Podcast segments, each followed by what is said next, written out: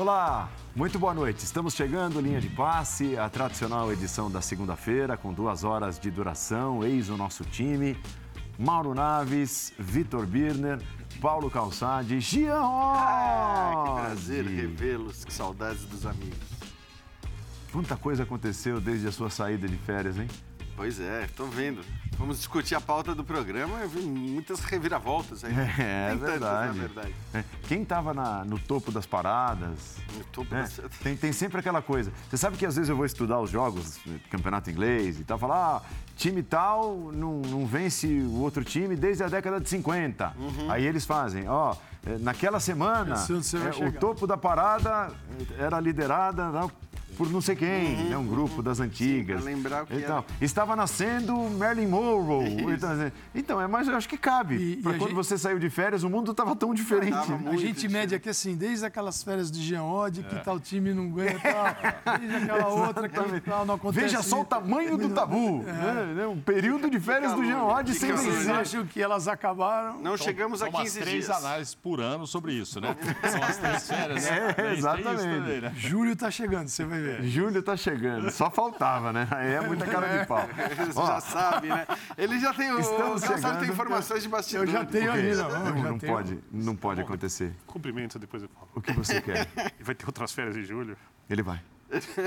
Ele, ele, ele, divulgou isso na reunião de pauta do programa hoje. São picotadas. Vocês têm uma planilha que vocês podem somar os dias de férias, inclusive está é, à disposição de todos. Sei, haja planilha, hein? Haja, haja né? Coluna, né? Coluna, linha.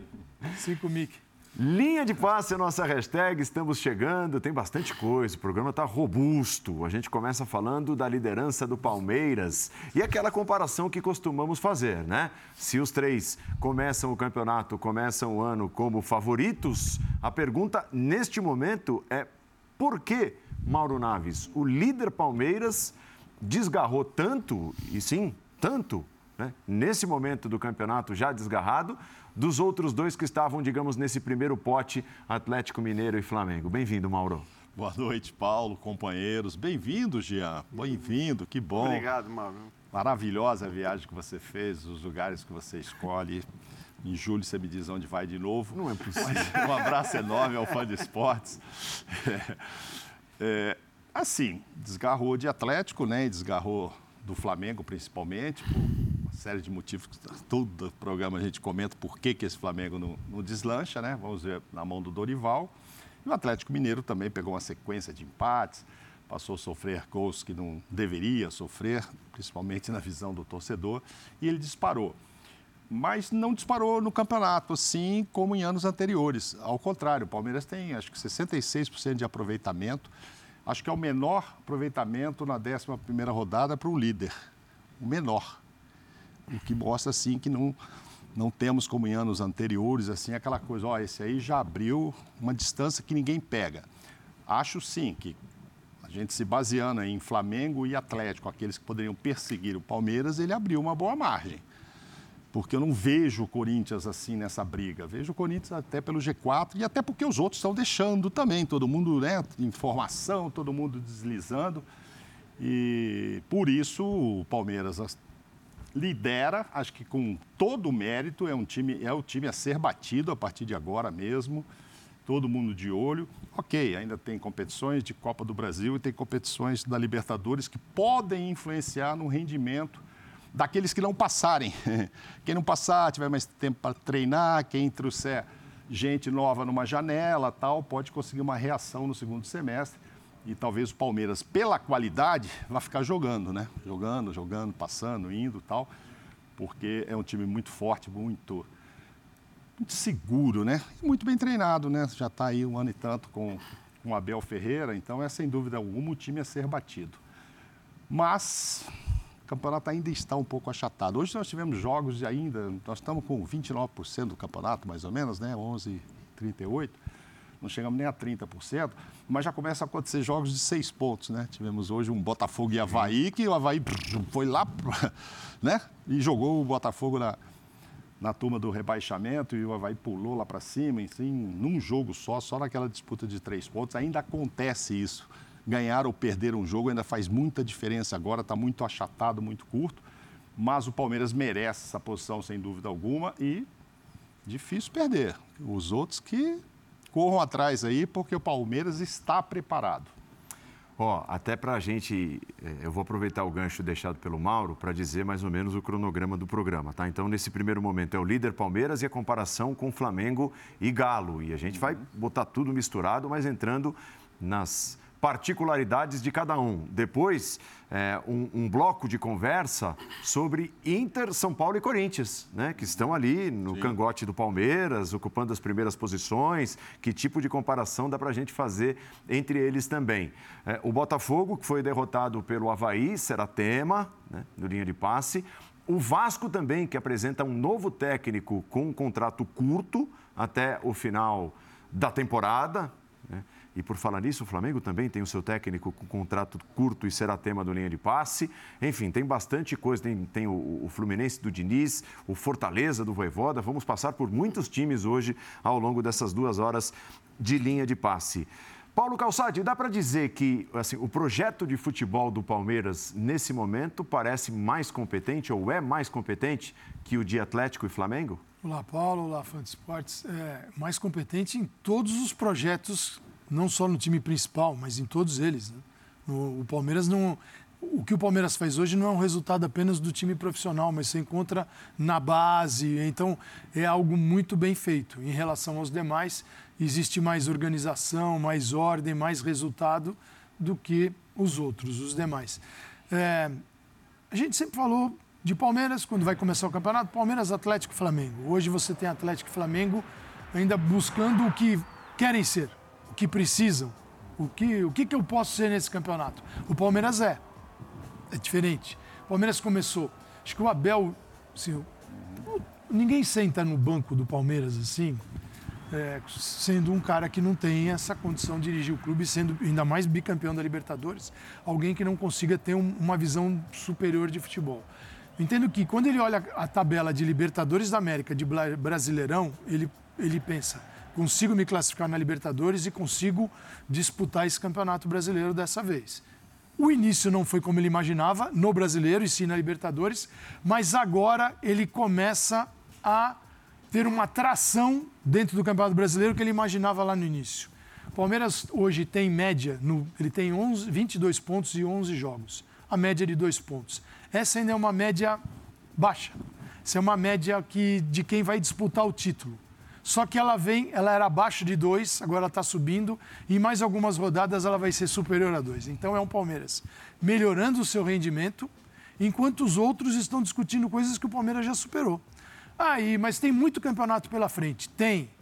E para ganhar do Palmeiras hoje, o que, que precisa ser feito? Primeiro, o Palmeiras tem uma queda drástica de rendimento. Segundo, os adversários melhorarem drasticamente os seus rendimentos tem muita coisa para acontecer. Então, a distância entre esses clubes é gigantesca. Até porque o segundo colocado é um segundo que, que é o Corinthians, que você não consegue enxergar a consistência no futebol corintiano. Então, você fala, não é o segundo colocado neste momento que talvez vá incomodar o Palmeiras. Onde é que está o incômodo dele na tabela? É o, é, é o Flamengo, está lá embaixo, 15 Mas olha a distância já que começa a 10 pontos. 10 pontos. Então, para tirar 10 pontos de uma equipe super competitiva como o Palmeiras, não é fácil. Tanto que o Flamengo faz o quê? O Flamengo contrata, o Flamengo contratou um encanador para refazer o encanamento da casa. Deu tudo errado, ele foi lá e só arranjou um jeito de estancar o vazamento, que é o Dorival Júnior. Ele já mudou todo o projeto que tinha para o clube. Então, o Palmeiras, acho que é resultado de uma organização que os outros não têm. E depois a gente pode falar mais de Abel, de frases do Abel, de coisas que ele joga ali pelo caminho. Como disse outro dia, o Campeonato Brasileiro é o único no mundo em que o último pode ganhar do primeiro. E tem outra nova hoje aí que a gente vai discutir os, os porquês dessas frases, mas eu acho que está bem interessante. O Palmeiras, a galera que não acredita aí, né? Você sabe que o, o Paulo Calçade falou um nome que para mim é chave, Jean. Uhum. É Abel.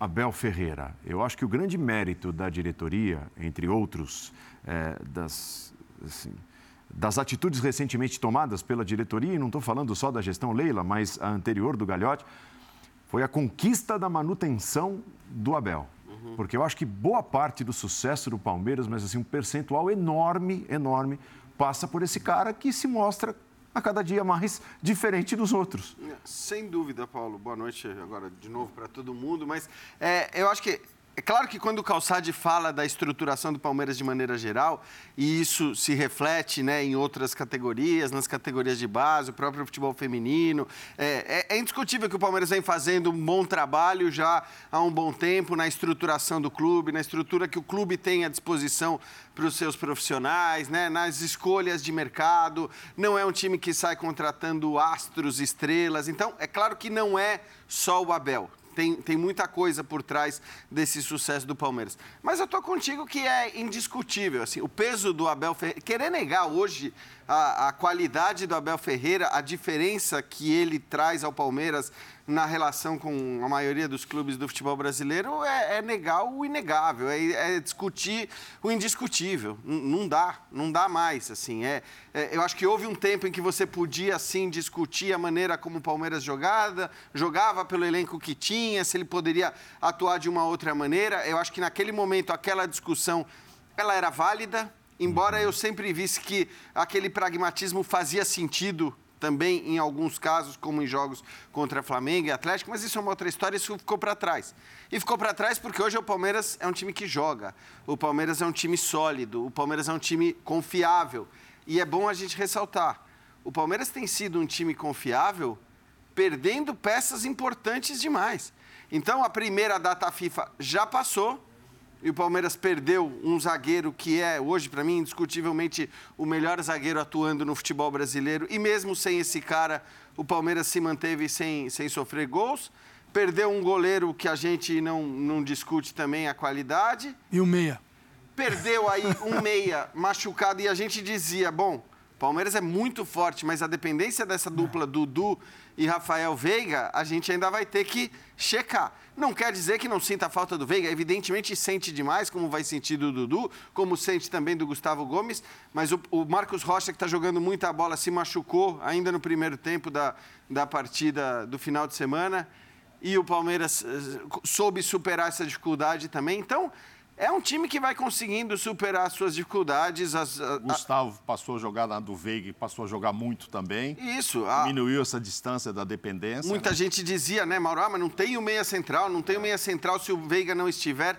Para mim sempre foi óbvio, sempre Sim, falei claro. isso aqui, que o Scarpa era o cara para jogar ali, Sim. até porque o Palmeiras tem muitos caras de lado de campo, e, e, e, bons caras, né, no banco, que nem sempre jogam, mas bons caras, e ele vai conseguindo levar. Isso não quer dizer que o Palmeiras vai ganhar tudo, não quer dizer nem mesmo que o Palmeiras vai ganhar um dos três títulos mais importantes que vão ser disputados, mas é, isso quer dizer que o Palmeiras hoje é o time mais sólido, é o time mais confiável. A gente sabe que as coisas no futebol brasileiro muitas vezes mudam numa velocidade impressionante, mas eu acho que até por essa confiabilidade, o Abel está certíssimo também em tratar o Campeonato Brasileiro da maneira que trata.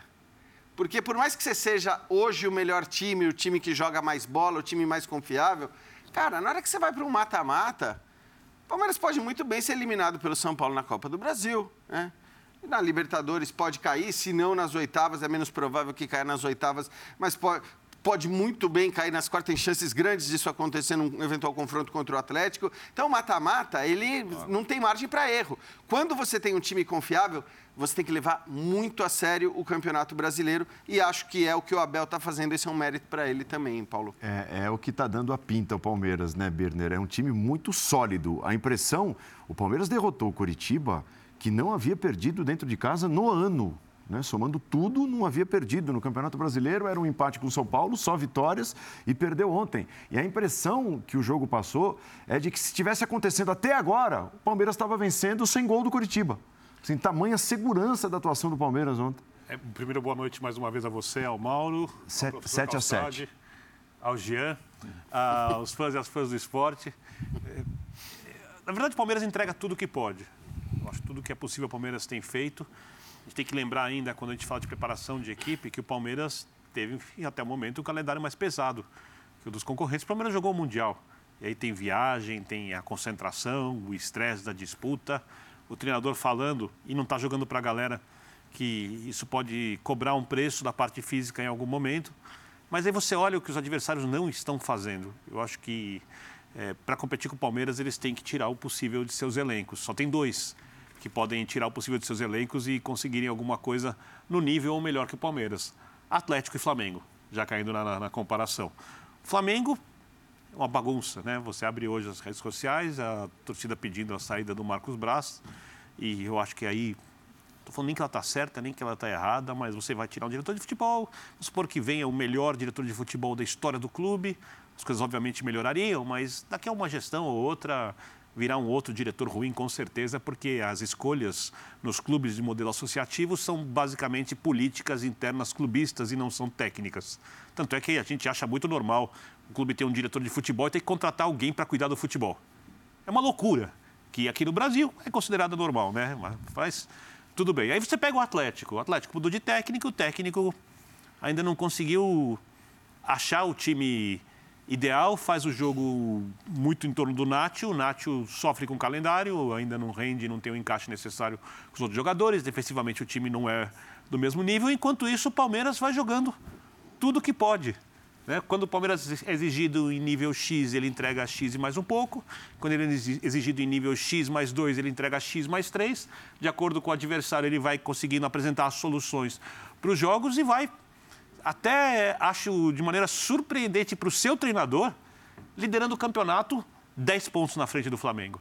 10 pontos e 11 rodadas, olhando os elencos, não é só uma coisa de mérito do técnico. Passa muito pelo Abel. Porque eu não sei se o Abel fosse embora do Palmeiras, se a diretoria do, do clube conseguiria ter dentro do seu elenco, à frente do seu elenco, alguém capaz de gerir os jogadores como o Abel faz. Essa, para mim, é uma grande questão. Então, para mim, ele tem um papel que vai muito além da parte tática, além da parte coletiva. Claro. É, é, uma, é uma coisa muito mais ampla.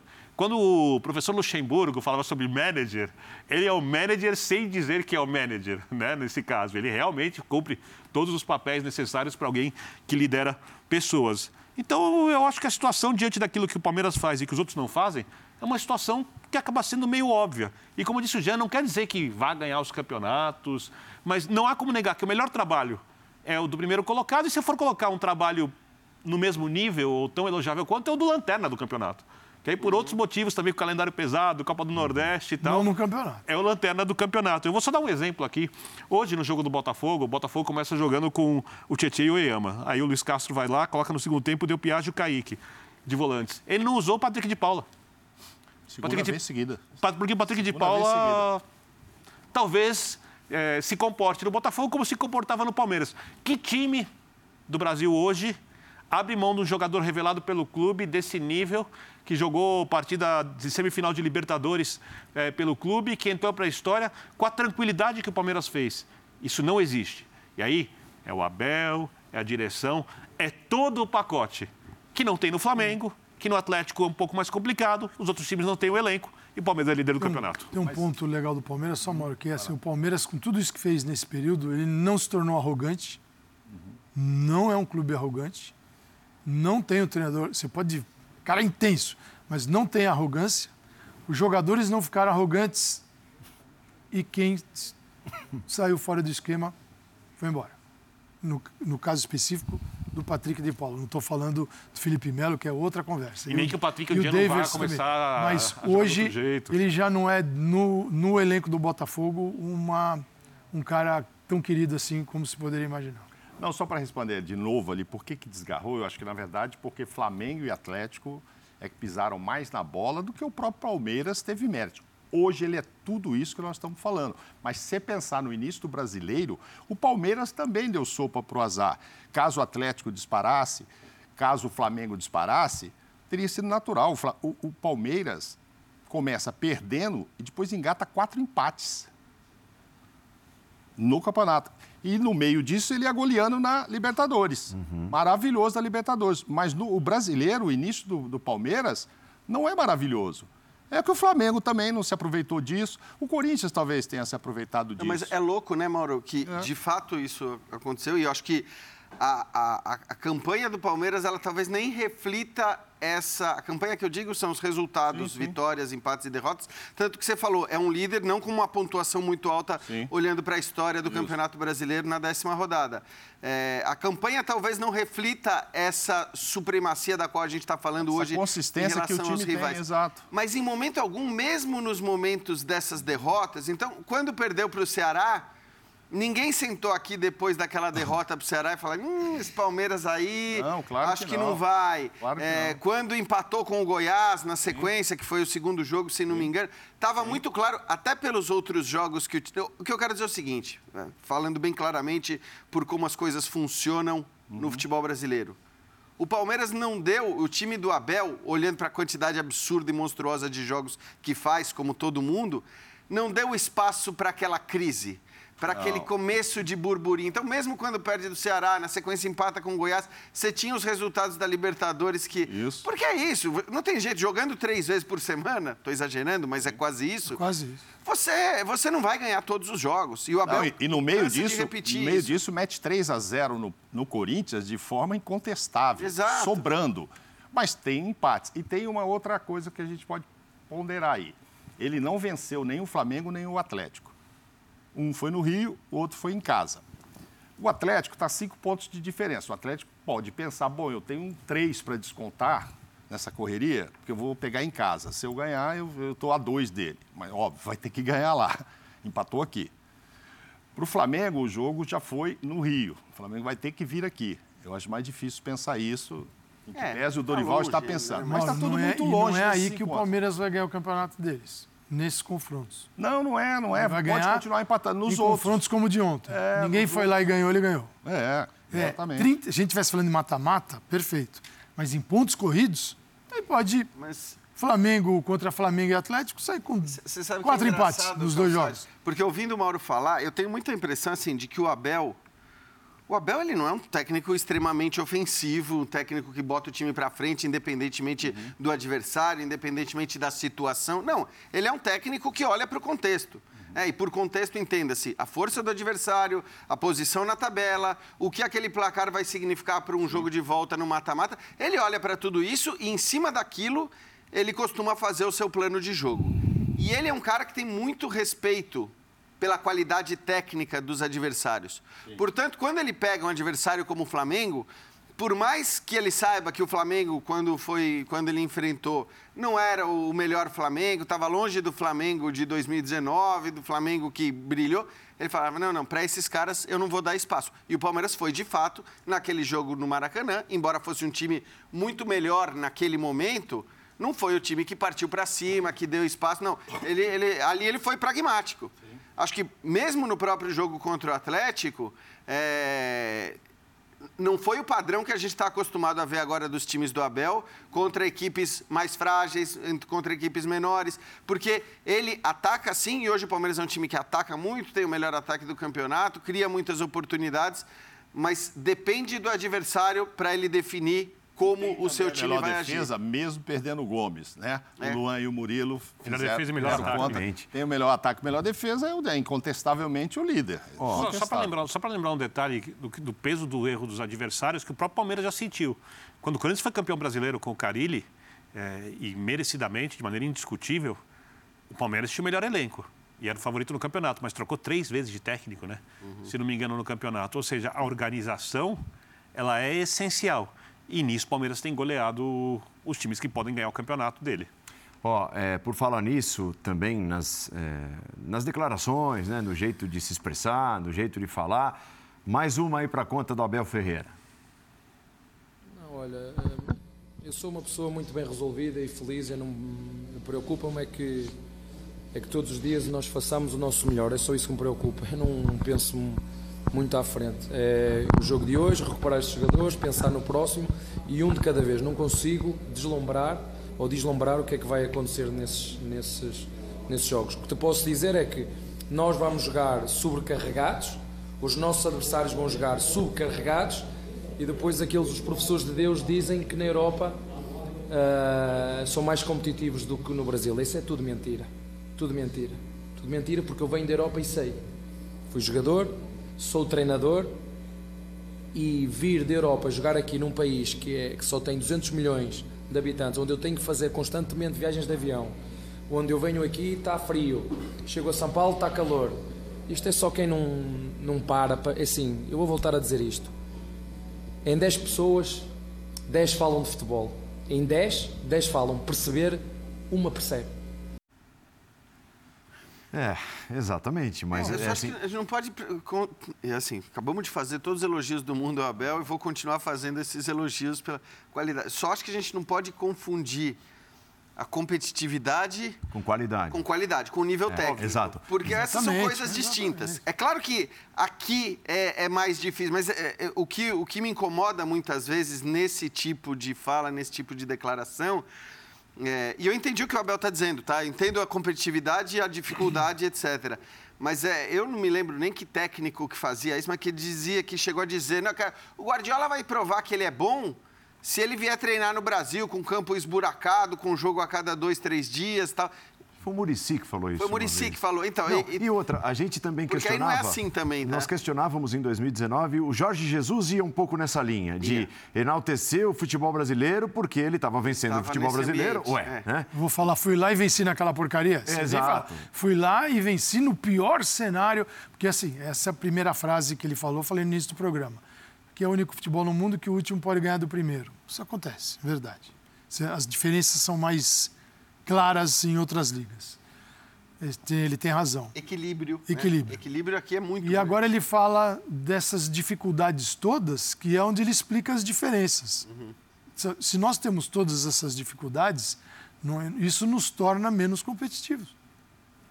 Distâncias. Né? Você pode rodar a América, você não roda, você, numa semana, você não viaja Sim. o teu país. Você passa pela América do Sul todinha para fazer um jogo de Libertadores e um jogo do Campeonato Brasileiro. Qualidade Isso do dificulta. campos, você tem uns dois ou três A mudança do clima, porque você joga num, num- num lugar onde, de repente, aquilo é um clima muito quente de verão, aí você vai fazer outro jogo lá, é um, tá um baita de um inverno.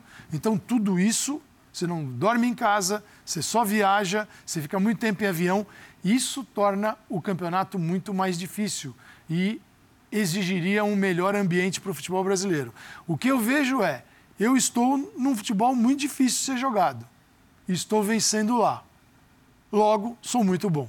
É, Não, eu- ele eu- também falou só um eu- pouquinho, eu Vini, antes disso, aí você pode Desse agora. jeito. Eu Acho que nessa mesma entrevista que ele fala assim, se 10, 12, 10 ou 12 Guardiolas vierem para cá, Klops, Isso só vai um vai ganhar. É verdade. Né? Esse campeonato só um vai ganhar, os outros nove 20 SAFs. É. Só um Mas vai aí, ganhar. aí, vai aí levar. só pra deixar claro, aí ele tem toda a razão do mundo. Sim, claro. Porque aqui o, o segundo Guardiola, o terceiro, o quarto vai ser fora Guardiola, Professor né? Pardal. É, vai ser por professor Pardal, o que quer que seja. Então, assim, nesse aspecto, o que não dá só para dizer é que um técnico, para mostrar a sua qualidade, precisa desse ambiente inóspito do futebol Não, brasileiro para mostrar que é bom. O Abel é bom e não se discute em relação a isso. Mas não necessariamente o técnico precisa vir aqui para provar É que, que, é é bom. que eu acho que ele falou especificamente só de competitividade, ele não citou qualidade. Porque ele já reclamou várias vezes né, da impossibilidade de treinar a equipe, ele até elogiou a qualidade do jogador brasileiro, mas que é difícil desenvolver, já falou de calendário. O que me chama a atenção dessa entrevista é que ano passado, quando ele foi, quando ele ganha do São Paulo e ele tem todos os jogadores inteiros, ele- depois ele pega o Atlético, ele antes de pegar o jogo, depois de classificar contra o São Paulo, ele fala: "Treinei a equipe é, sem que os jogadores percebessem, Eu tava pensando montando. nesse jogo, lá olhando lá na frente. Agora, ele está levando de um jeito diferente. Eu acredito nele, que ele está pensando, não sei se jogo a jogo, mas semana a semana, não Mas sei o que, como. que é o competitivo nessas palavras e na cabeça dele? No nível possível, é dentro daquilo que o calendário competi- permite. Isso. Então, assim, é o competitivo aqui embaixo. Porque, isso que eu assim, falo que o Palmeiras entrega tudo que pode. Ele, ele descreveu dificuldades. É isso, é o que você E falou, é ele- difícil. Ele, é- diz assim, ele diz que é muito competitivo porque é cheio de dificuldades. Então, quando você só impõe dificuldades, atrapalha a vida dos clubes, você não está gerando a melhor qualidade do futebol. Isso pode ser competitivo num nível intermediário ou baixo. A competitividade não se dá pela qualidade pela do qualidade outro. do outro e nem do, e nem do sistema que abraça É o futebol. É pela dificuldade que você vive. Aí tudo bem. Agora, se você vai me dizer que o jogo do Brasil é tão intenso e organizado quanto os jogos do Mas ele melhor nível que a gente assiste. Mas é um caminho para falar isso. Tá, eu não ele acho, tá- professor. sim, ele, já, ele já botou o carro na rua para falar isso. Eu, eu me coloco no lugar dele. Eu acho que ele, ele, tem- ele pensa assim: Birner, eu, te- eu tenho que ganhar. Birner, e ele aí eu tenho que explicar como eu tenho que Mas ganhar. ele e o acabou de se dizer passa. que a comparação que é feita não é verdadeira e que ele é europeu e, é- e não é verdadeira. Ele acabou de falar. Agora, eu isso. acho que ele melhorou Disse, o Palmeiras. Ó, não é verdadeiro isso aqui, hein? Porque eu vivo aqui dentro, não é verdadeiro. Porque ele pode dizer o seguinte: o Palmeiras, diferentemente dos outros concorrentes, dos mais próximos, que a gente sempre citou, ele alcançou um nível que a gente não enxerga nos outros. Ele é competitivo, é impressionante a capacidade de recuperação física desse time. Ele é tem, Ted, né? tem uma questão de idade também dos jogadores, de confiança dos jogadores no treinador. Renovação do de elenco que- Renovação do elenco assim, Pontual. sai o sem Felipe, grandes- vem mais um, sai o Davidson, vem outro. Isso vai sendo feito. Então é um Palmeiras que, quando você olha para Flamengo e Atlético, era natural esperar Flamengo e Atlético nesse patamar também de organização e de, de, de trabalho bem feito. Aí a gente iria olhar e falar assim: temos três clubes no futebol brasileiro que atingiram esse nível e os outros 17, quando é que vão conseguir? E hoje a gente diz: temos só um clube e os outros 19, incluindo esses dois, que deveriam estar numa situação superior.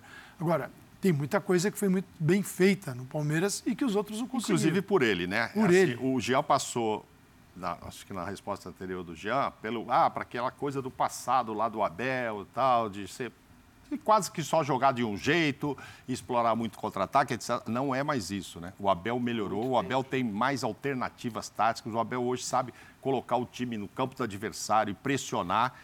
A coisa física eu não sei até onde vai, que é uma incógnita, porque parece que só ele consegue repetir o mesmo time, os caras jogam seis, sete, oito partidas. Claro que o Hulk também faz isso lá, mas às vezes é só o Hulk no, no- no Atlético, todo um tratamento 35. especial, né?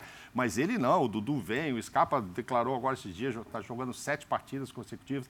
Ele acho que ele melhorou como técnico, ele melhorou é, não só o time na forma de jogar, como individualmente alguns jogadores. E um grande exemplo para mim é o Zé Rafael. O Zé Rafael hoje é um jogador muito importante que o torcedor meio no começo não acreditava. O que o Zé Rafael morde hoje está. Aí você vai dizer, ah, então foi o Danilo que melhorou o Zé? Não sei. Eu Mas acho que tem o o Zé- dedo o do Zé Abel. aprendeu. Últimos, o Zé, Zé tá aprendeu. mais o Aprendeu. Danilo até, Não, o Zé está jogando jogos. mais. O Zé não E era este entrega, né? vo- segundo volante. Não era, não era. E- e- Isso tem o dedo, na minha opinião, o dedo do Abel ali, né? O que a gente está assistindo aqui, ô Biner, é algo que a gente sempre diz que gostaria de ver e não, e não consegue. Que é ver o trabalho de um treinador crescer Isso. a ponto do que falou o Mauro. É. Aqui era mais difícil, aqui era um outro jogo, aqui esse cara foi, foi modulando mantido. e ele foi mantido e o, e o time evoluiu. Então hoje nós temos o resultado dentro de uma equipe que tem muitos jogadores lá de trás, que ganharam o primeiro título com ele, e que hoje jogam muito mais Isso, e melhor. Mas a gente conseguiu esperar um ano e meio um treinador. Só, só um detalhe, eu acho que ele está satisfeito, mas não está, entenda bem, saciado. Porque eu acho, que, eu, eu acho que a construção dele acontece desde o dia que ele pisa, ele identifica as características do elenco, como era possível jogar com esse elenco, as buscas por modelos de jogo, as adaptações de alguns jogadores a algumas funções.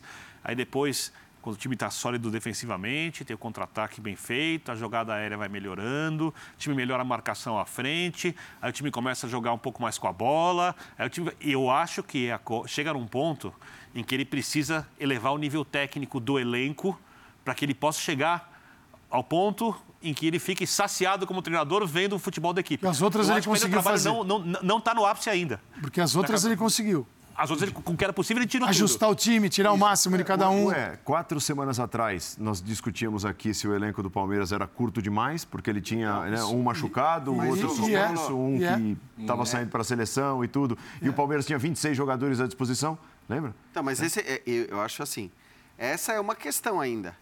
É uma questão ainda. É claro, eu até falei na minha primeira resposta, eu falei, o Palmeiras está conseguindo, inclusive, superar a ausência de jogadores importantes e continuar vencendo e continuar embalando, né? E abrir essa distância boa em relação aos seus dois principais concorrentes.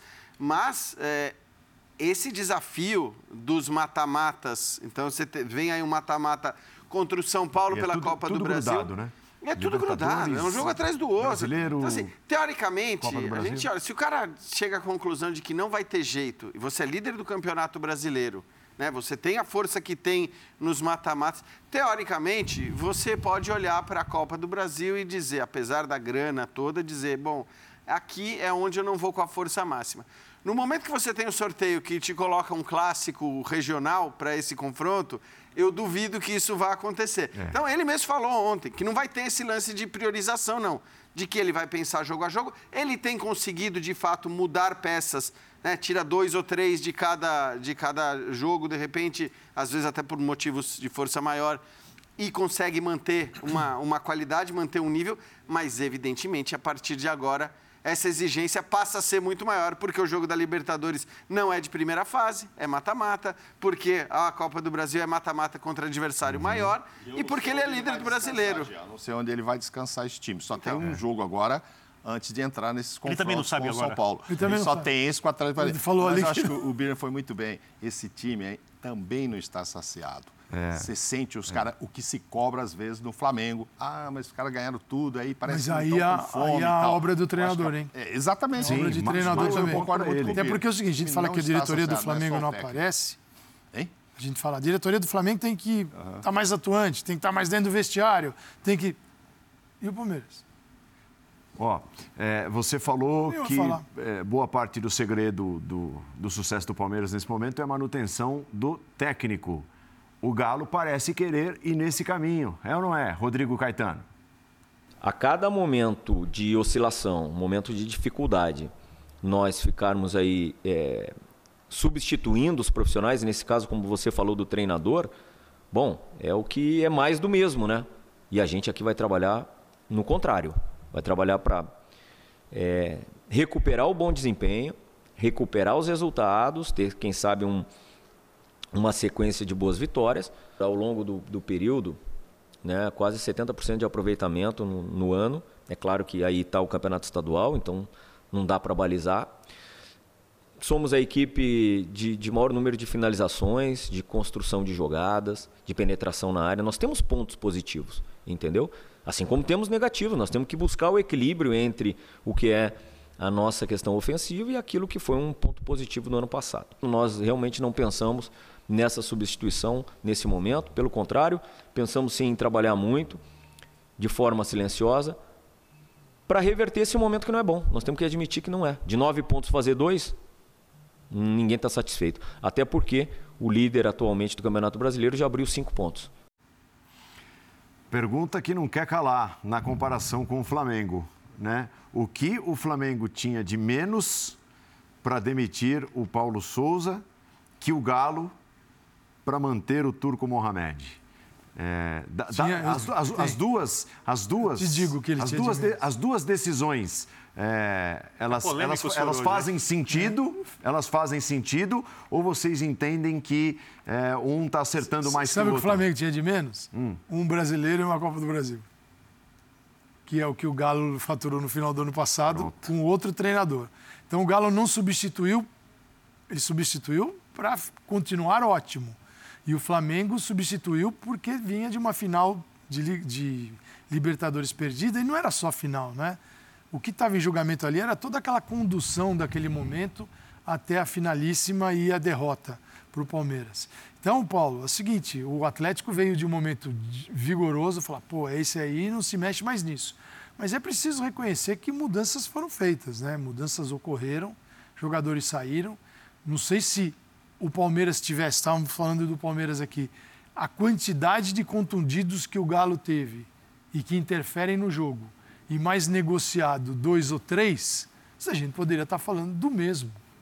Exatamente difícil. das mesmas coisas. Bem difícil. Então, sim, é que isso, diante daquele brilho do Atlético Mineiro, Todas essas mudanças elas ficaram escondidas atrás desse brilho intenso para 2022. Mas na hora que você olha, você fala assim, peraí, tem, tem diferença aqui, tem algumas mudanças. E aí o jogador pode cair de... Re... Você pode perder alguns e ter alguns que você perde com eles no campo. E o rendimento cai. Não, é difícil, você passa uma fase... Agora, o trabalho do Turco no momento é de troca. Para quem acha que toda vez tem uma queda de rendimento, ou a, a expectativa não é atingida, se deve trocar, fique com a troca.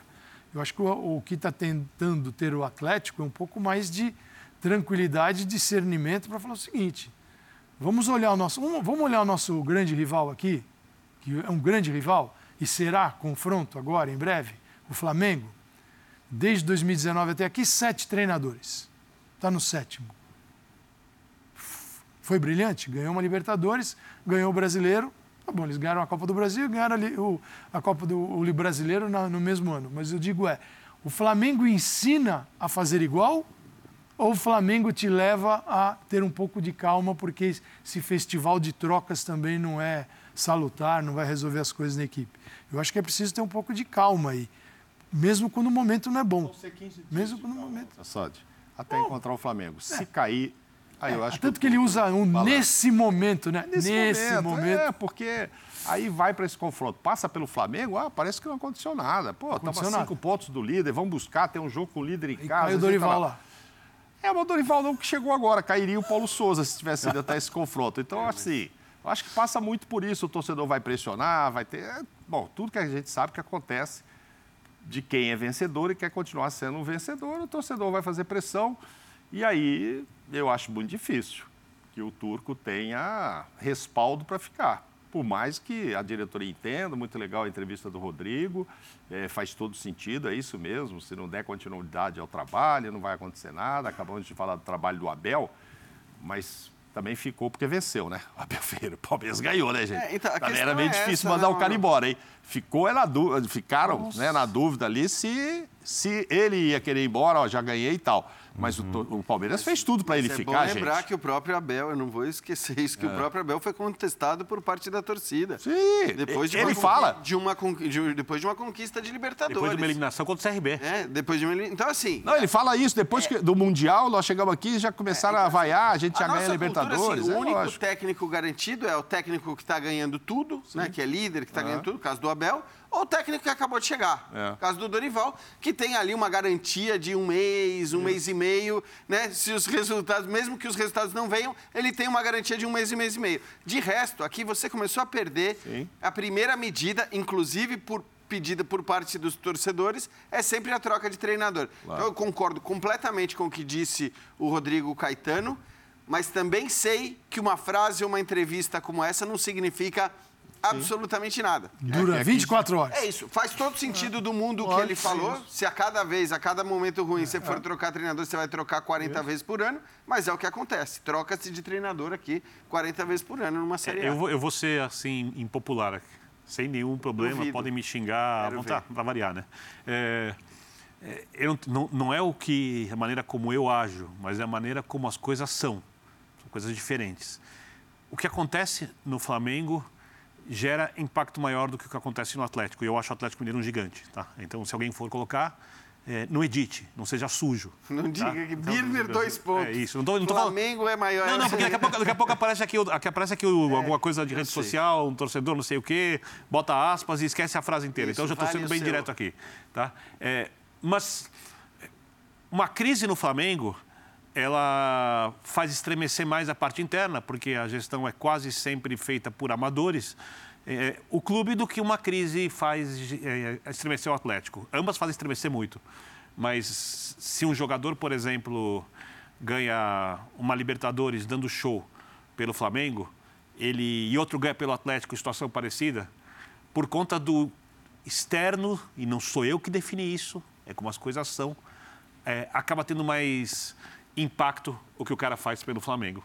Pelo número de torcedores que a equipe tem. É, mas é, você não acha, Birner, que tudo bem, é, entendi. Para mim, realização é uma coisa técnica, é. não tem a, a parte externa para mim nesse aspecto. Mas aí, aí, até entrando naquilo que o Paulo que o Paulo perguntou, eu acho que existe uma diferença também no que o turco Mohamed tinha conseguido fazer o, o Atlético jogar em determinados momentos e por conta também do quanto o Paulo Souza mexeu e inovou e tentou é, soluções que não eram as mais óbvias, ele já veio desde o princípio carregado com uma pressão muito grande, uma pressão absurda, já, uma pressão insana já, no campeonato estadual. Eu entendo mas... o que quer dizer quando você tem a visão é, fria, do, a visão, aliás, emotiva do torcedor, porque racionalmente o Paulo Souza precisava fazer alguma coisa de muito impacto no Flamengo. Uhum. Não, tudo o bem. O Turco Mohamed não precisava.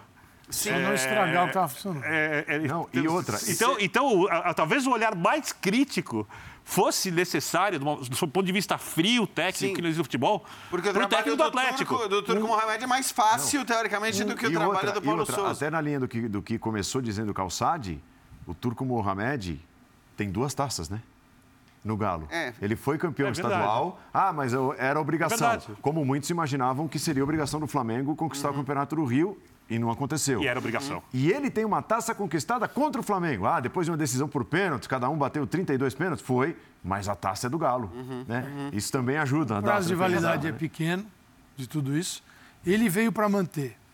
Paulo Souza veio para reconstruir. Vai reconstruir. Então, e os dois têm um peso muito forte, porque assim, aquele que não mantém também parece um- a, a ideia que se estabelece é de que quem não conseguiu manter pegou algo muito bom e foi incompetente. E eu acho difícil manter, tá? Eu acho. e ainda Esse é o Seria até pro Cuca, é tá? claro. E ainda mais manter num contexto que o. Calçade lembrou a quantidade de desfalques que o Atlético Exato. tem tido. O Cuca toparia tudo isso? É. O Cuca. Fala, Cuca, você vai, vou vender esse, vender. As saídas, é, os a saída. desfalques. É, é, o que eu quero dizer assim, eu entendo que a missão do Paulo Souza, pelo contexto e ambiente do Flamengo, era muito mais difícil do que a missão do Turco Mohamed, que não quer dizer que a missão do Turco fosse fácil. Isso é um ponto. Mas também acho que, eh, dentro dessas missões que eles tinham, o Turco conseguiu, em algum momento, ou pelo menos por alguns jogos no início do campeonato, agradar mais do que o Paulo Souza, que em momento algum conseguiu agradar. Em momento algum ele conseguiu agradar. E eu cansei de defender aqui, sempre achei bizarra a cobrança que se fazia, inclusive por parte da imprensa, num campeonato estadual em que o cara estava estava testando, estava trocando, estava experimentando, estava querendo entender quem eram os jogadores que ele tinha à disposição. É, acho ainda hoje, por conta de todo o histórico do Flamengo, a demissão discutível, porém é preciso dizer que realmente o time com ele não jogou nada praticamente em momento Só algum. uma coisa sobre a admissão discutível. Ela é discutível se você for pensar no médio e longo prazo com reformulação de elenco. Se você olhar para essa temporada, eu acho ela inquestionável. O time não ia jogar o que é Tudo bem, necessário. é, a- questão Aí depende é do que você quer do futebol a do seu é o time. quanto vai... Agora, por que, que o Rodrigo. Você escolheu o lado nesse caso. Por que, que o Rodrigo deu essa entrevista? Por que, que ele foi perguntado sobre isso? Porque já há uma tá gigante. insatisfação. Já há uma insatisfação.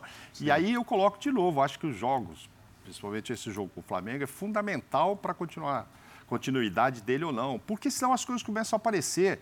O Atlético hoje só não sofreu mais gols, o Atlético já sofreu 14, do que Havaí e Juventude. Segundo tempo contra o Santos foi muito ruim. Tá, e aí, exato, e aí você fala assim, puxa, mas esse time, pô, mas a defesa é a mesma, maravilhosa, tem até o lateral, tudo bem, perdeu ele aí para a janela da, da FIFA e tal, mas puxa, os dois zagueiros, veio o Godinho, viu que não dava para jogar, virou reserva, mas voltou, o Júnior Alonso, tá lá o Natan, tá lá o lateral direito, que você tem dois muito o bons para é escolher, bom, mas muito bom, aí é Mariano, Guilherme, e sofreu 14 gols não, acho que Havaí é 15 e Juventude é 19.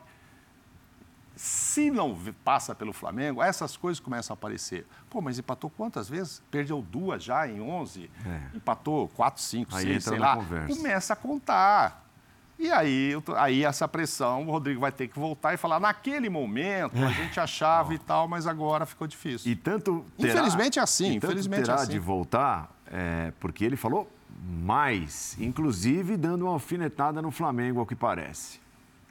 O que nós não podemos fazer, ou pelo menos a gente não quer que isso ocorra, é que a gente carregue esse negócio de que por conta de um 2021 quase impecável, a gente não olhe para frente. Porque nós não vamos andar para frente se a gente ficar o tempo todo olhando no ano passado. Comparações, entendeu? A gente aqui trabalha num clube gigante, todos nós, e a gente mira seguir vencendo, seguir conquistando. Mas não com esse negócio de que tudo se remete ao ano passado, porque a gente tem exemplos em outros clubes, né? Que vêm sofrendo isso também. Nós, nós não podemos ter isso como um ponto negativo, e sim como parâmetro para evoluir. Nós também adoramos o Cuca, né? Isso, isso é claro.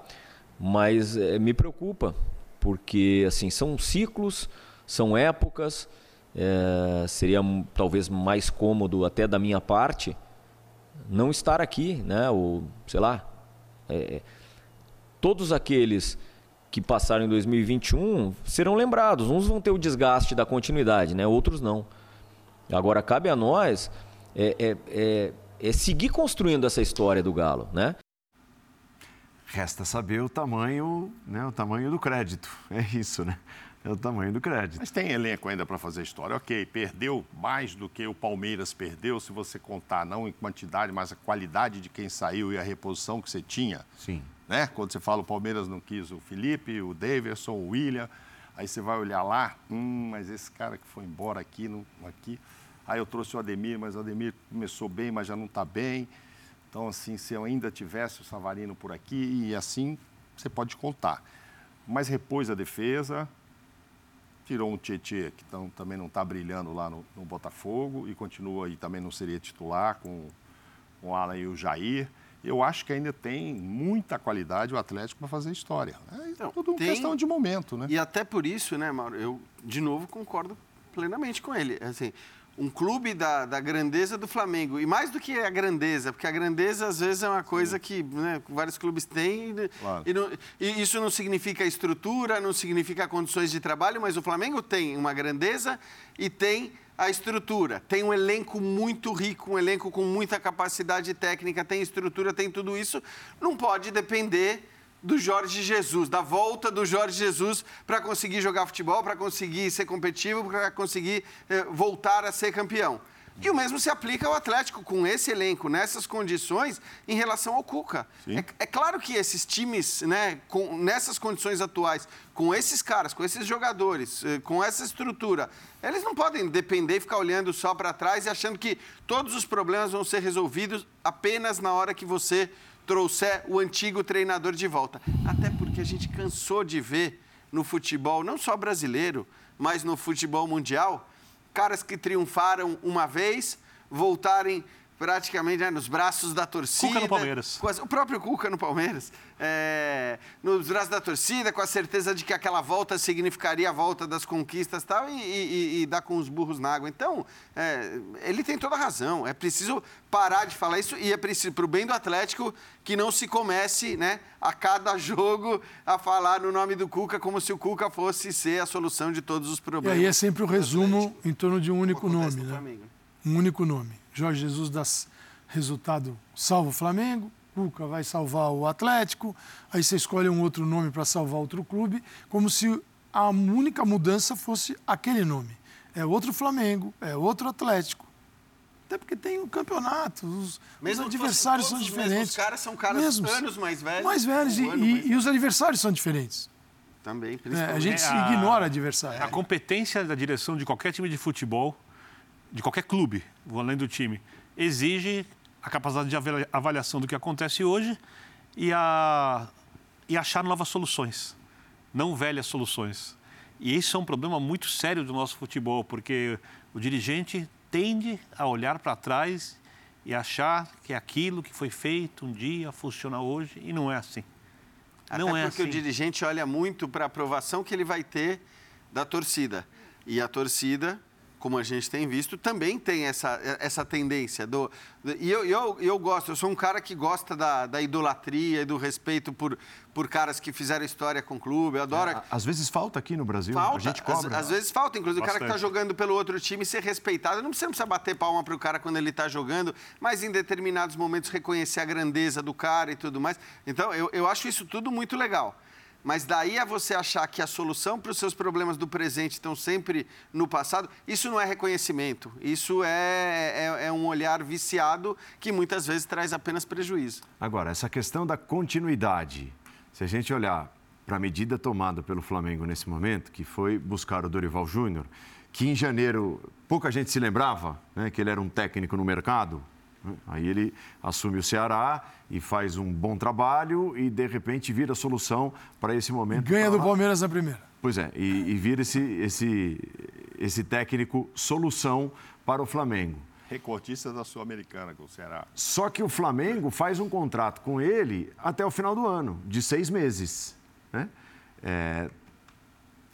Como eu vejo da seguinte forma: o Flamengo faz um contrato Primeiro, se o Flamengo tivesse tempo de trabalho e tal, não seria o Dorival Júnior, o, o técnico contratado. Primeiro ponto.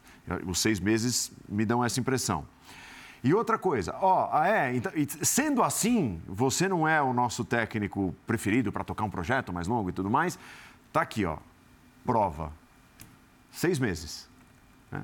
Eu não sei o que, que o Flamengo quer que ele prove, mas e ó, ele prova, pega. seis meses. E ele pega. Opa, ele... por que não pegar? Eu, eu, conversando até com o nosso editor antes do programa, eu fiz mais ou menos uma associação, guardadas as proporções e objetivos e tudo mais, do Corinthians quando contrata o Mancini. Uhum. Lembra? Estava muito mal no campeonato, precisava sair da zona do rebaixamento, traz um técnico mais experiente. O Mancini toca bem esse primeiro momento de projeto, aí o Corinthians dá um rabicho de chance. Tá, então agora nós vamos dar um passo além. E ele não resiste. Aí vem o Silvinho. Aí vem um cara que o Corinthians achava na época que seria esse cara para um projeto é, mais longevo, diferente, né, de reformulação. Então, eu acho que o, que o Flamengo, a contratação do Dorival é, tem um pouco isso. Esse, esse período de seis meses o Dorival, na coletiva dele, curta coletiva, eles tinham que viajar no sábado, falou seis vezes em mudança de comportamento. Comportamento, seis vezes. Comportamento, tem que mudar. É. Mudança de comportamento. Mudança de comportamento. Na terceira eu falei, peraí, Deixa eu começar a contar. E aí foi até a sexta. É, então, porque não havia mudança mesmo. O que, que ele faz? Opa, qual era aquele time? De quem era aquele time? Nós não sabemos. Mas era, foi o time nos últimos sete jogos com os mais experientes dentro de campo, com a maior média de idade. Ele perdeu com. O Flamengo perdeu com média de 27, 28, de 26 e foi para 31 no sábado porque volta Diego Alves, uhum. isso era só Mateuzinho. Era Diego Alves, Rodrigo Caio, 28. Dois zagueiros mais experientes. Davi Luiz, aí mais velho. Felipe Luiz, um lado esquerdo que você não tem certeza se ele aguenta. Se ele consegue jogar, se ele suporta o ainda. Tendo que recompor daquele é, lado que é. já é difícil e, então, E era o Arão, e ele fez um time ali, era um 4-3-3, que se chegava o Andreas, o Thiago Maia, que não foi bem o Thiago, e o Arão. Aí Everton Ribeiro, ó, da beirada para dentro, fica à vontade, Gabigol e Bruno Henrique. E qual foi o Flamengo? Pacado. Com a maior dificuldade de fazer aquilo que o Flamengo sempre fez bem, que era se associar, né? usar a qualidade de cada um. Óbvio vai melhorar a beça quando entrar a Rascaeta, né? Então, é, assim, ó. professor, é. eu acho que está faltando porque essa escalação, a gente comentou aqui, inclusive, no sábado, é. É, é a escalação que o técnico coloca em campo para. De quem era essa Ou os jogadores provam que tem que ser o time, ou o técnico passa a ganhar autonomia. Ou ele prova, né? Foi horroroso. Ou ele prova para os jogadores que e pra, não E para é quem mais critica que talvez não seja essa a escalação ideal. Ainda falta um passo. Estou curioso para saber o que ele vai fazer no próximo jogo. É exatamente colocar o Arrascaeta no lugar do Andrés. É, porque aí, se o time não jogar, não jogar bem, dois jogos seguidos, principalmente é, se for alguma coisa parecida com o primeiro tempo, só com alguma acréscimo de qualidade individual, e o resultado não vier, o Dorival passa a ter autonomia. Autonomia, é óbvio, é, o treinador pode mudar? Pode mudar. Mas a gente sabe o que acontece quando o treinador muda no Flamengo. A gente tem muita muitas, muita, muita amostra do que acontece. o time que ele escalou também. O time do vestiário, eu teria feito então, isso. Mas aí, gente... E aí depois eu vou tentar é um mudar. Eu nem treinei, eu não posso chegar lá é. e mudar. Bem, tem que ser realista. Não dá, não, não, não dá para. A gente tem que ser É, é hora de ser político, não Agora, é hora de ser o um técnico ideal. Tudo bem. Então, assim, é, é, a, a gente está tá aqui chegando à conclusão de que a é, o Paulo Souza e tudo aquilo que era pedido. Porque o discurso na chegada do Paulo Souza era exatamente o oposto disso tudo.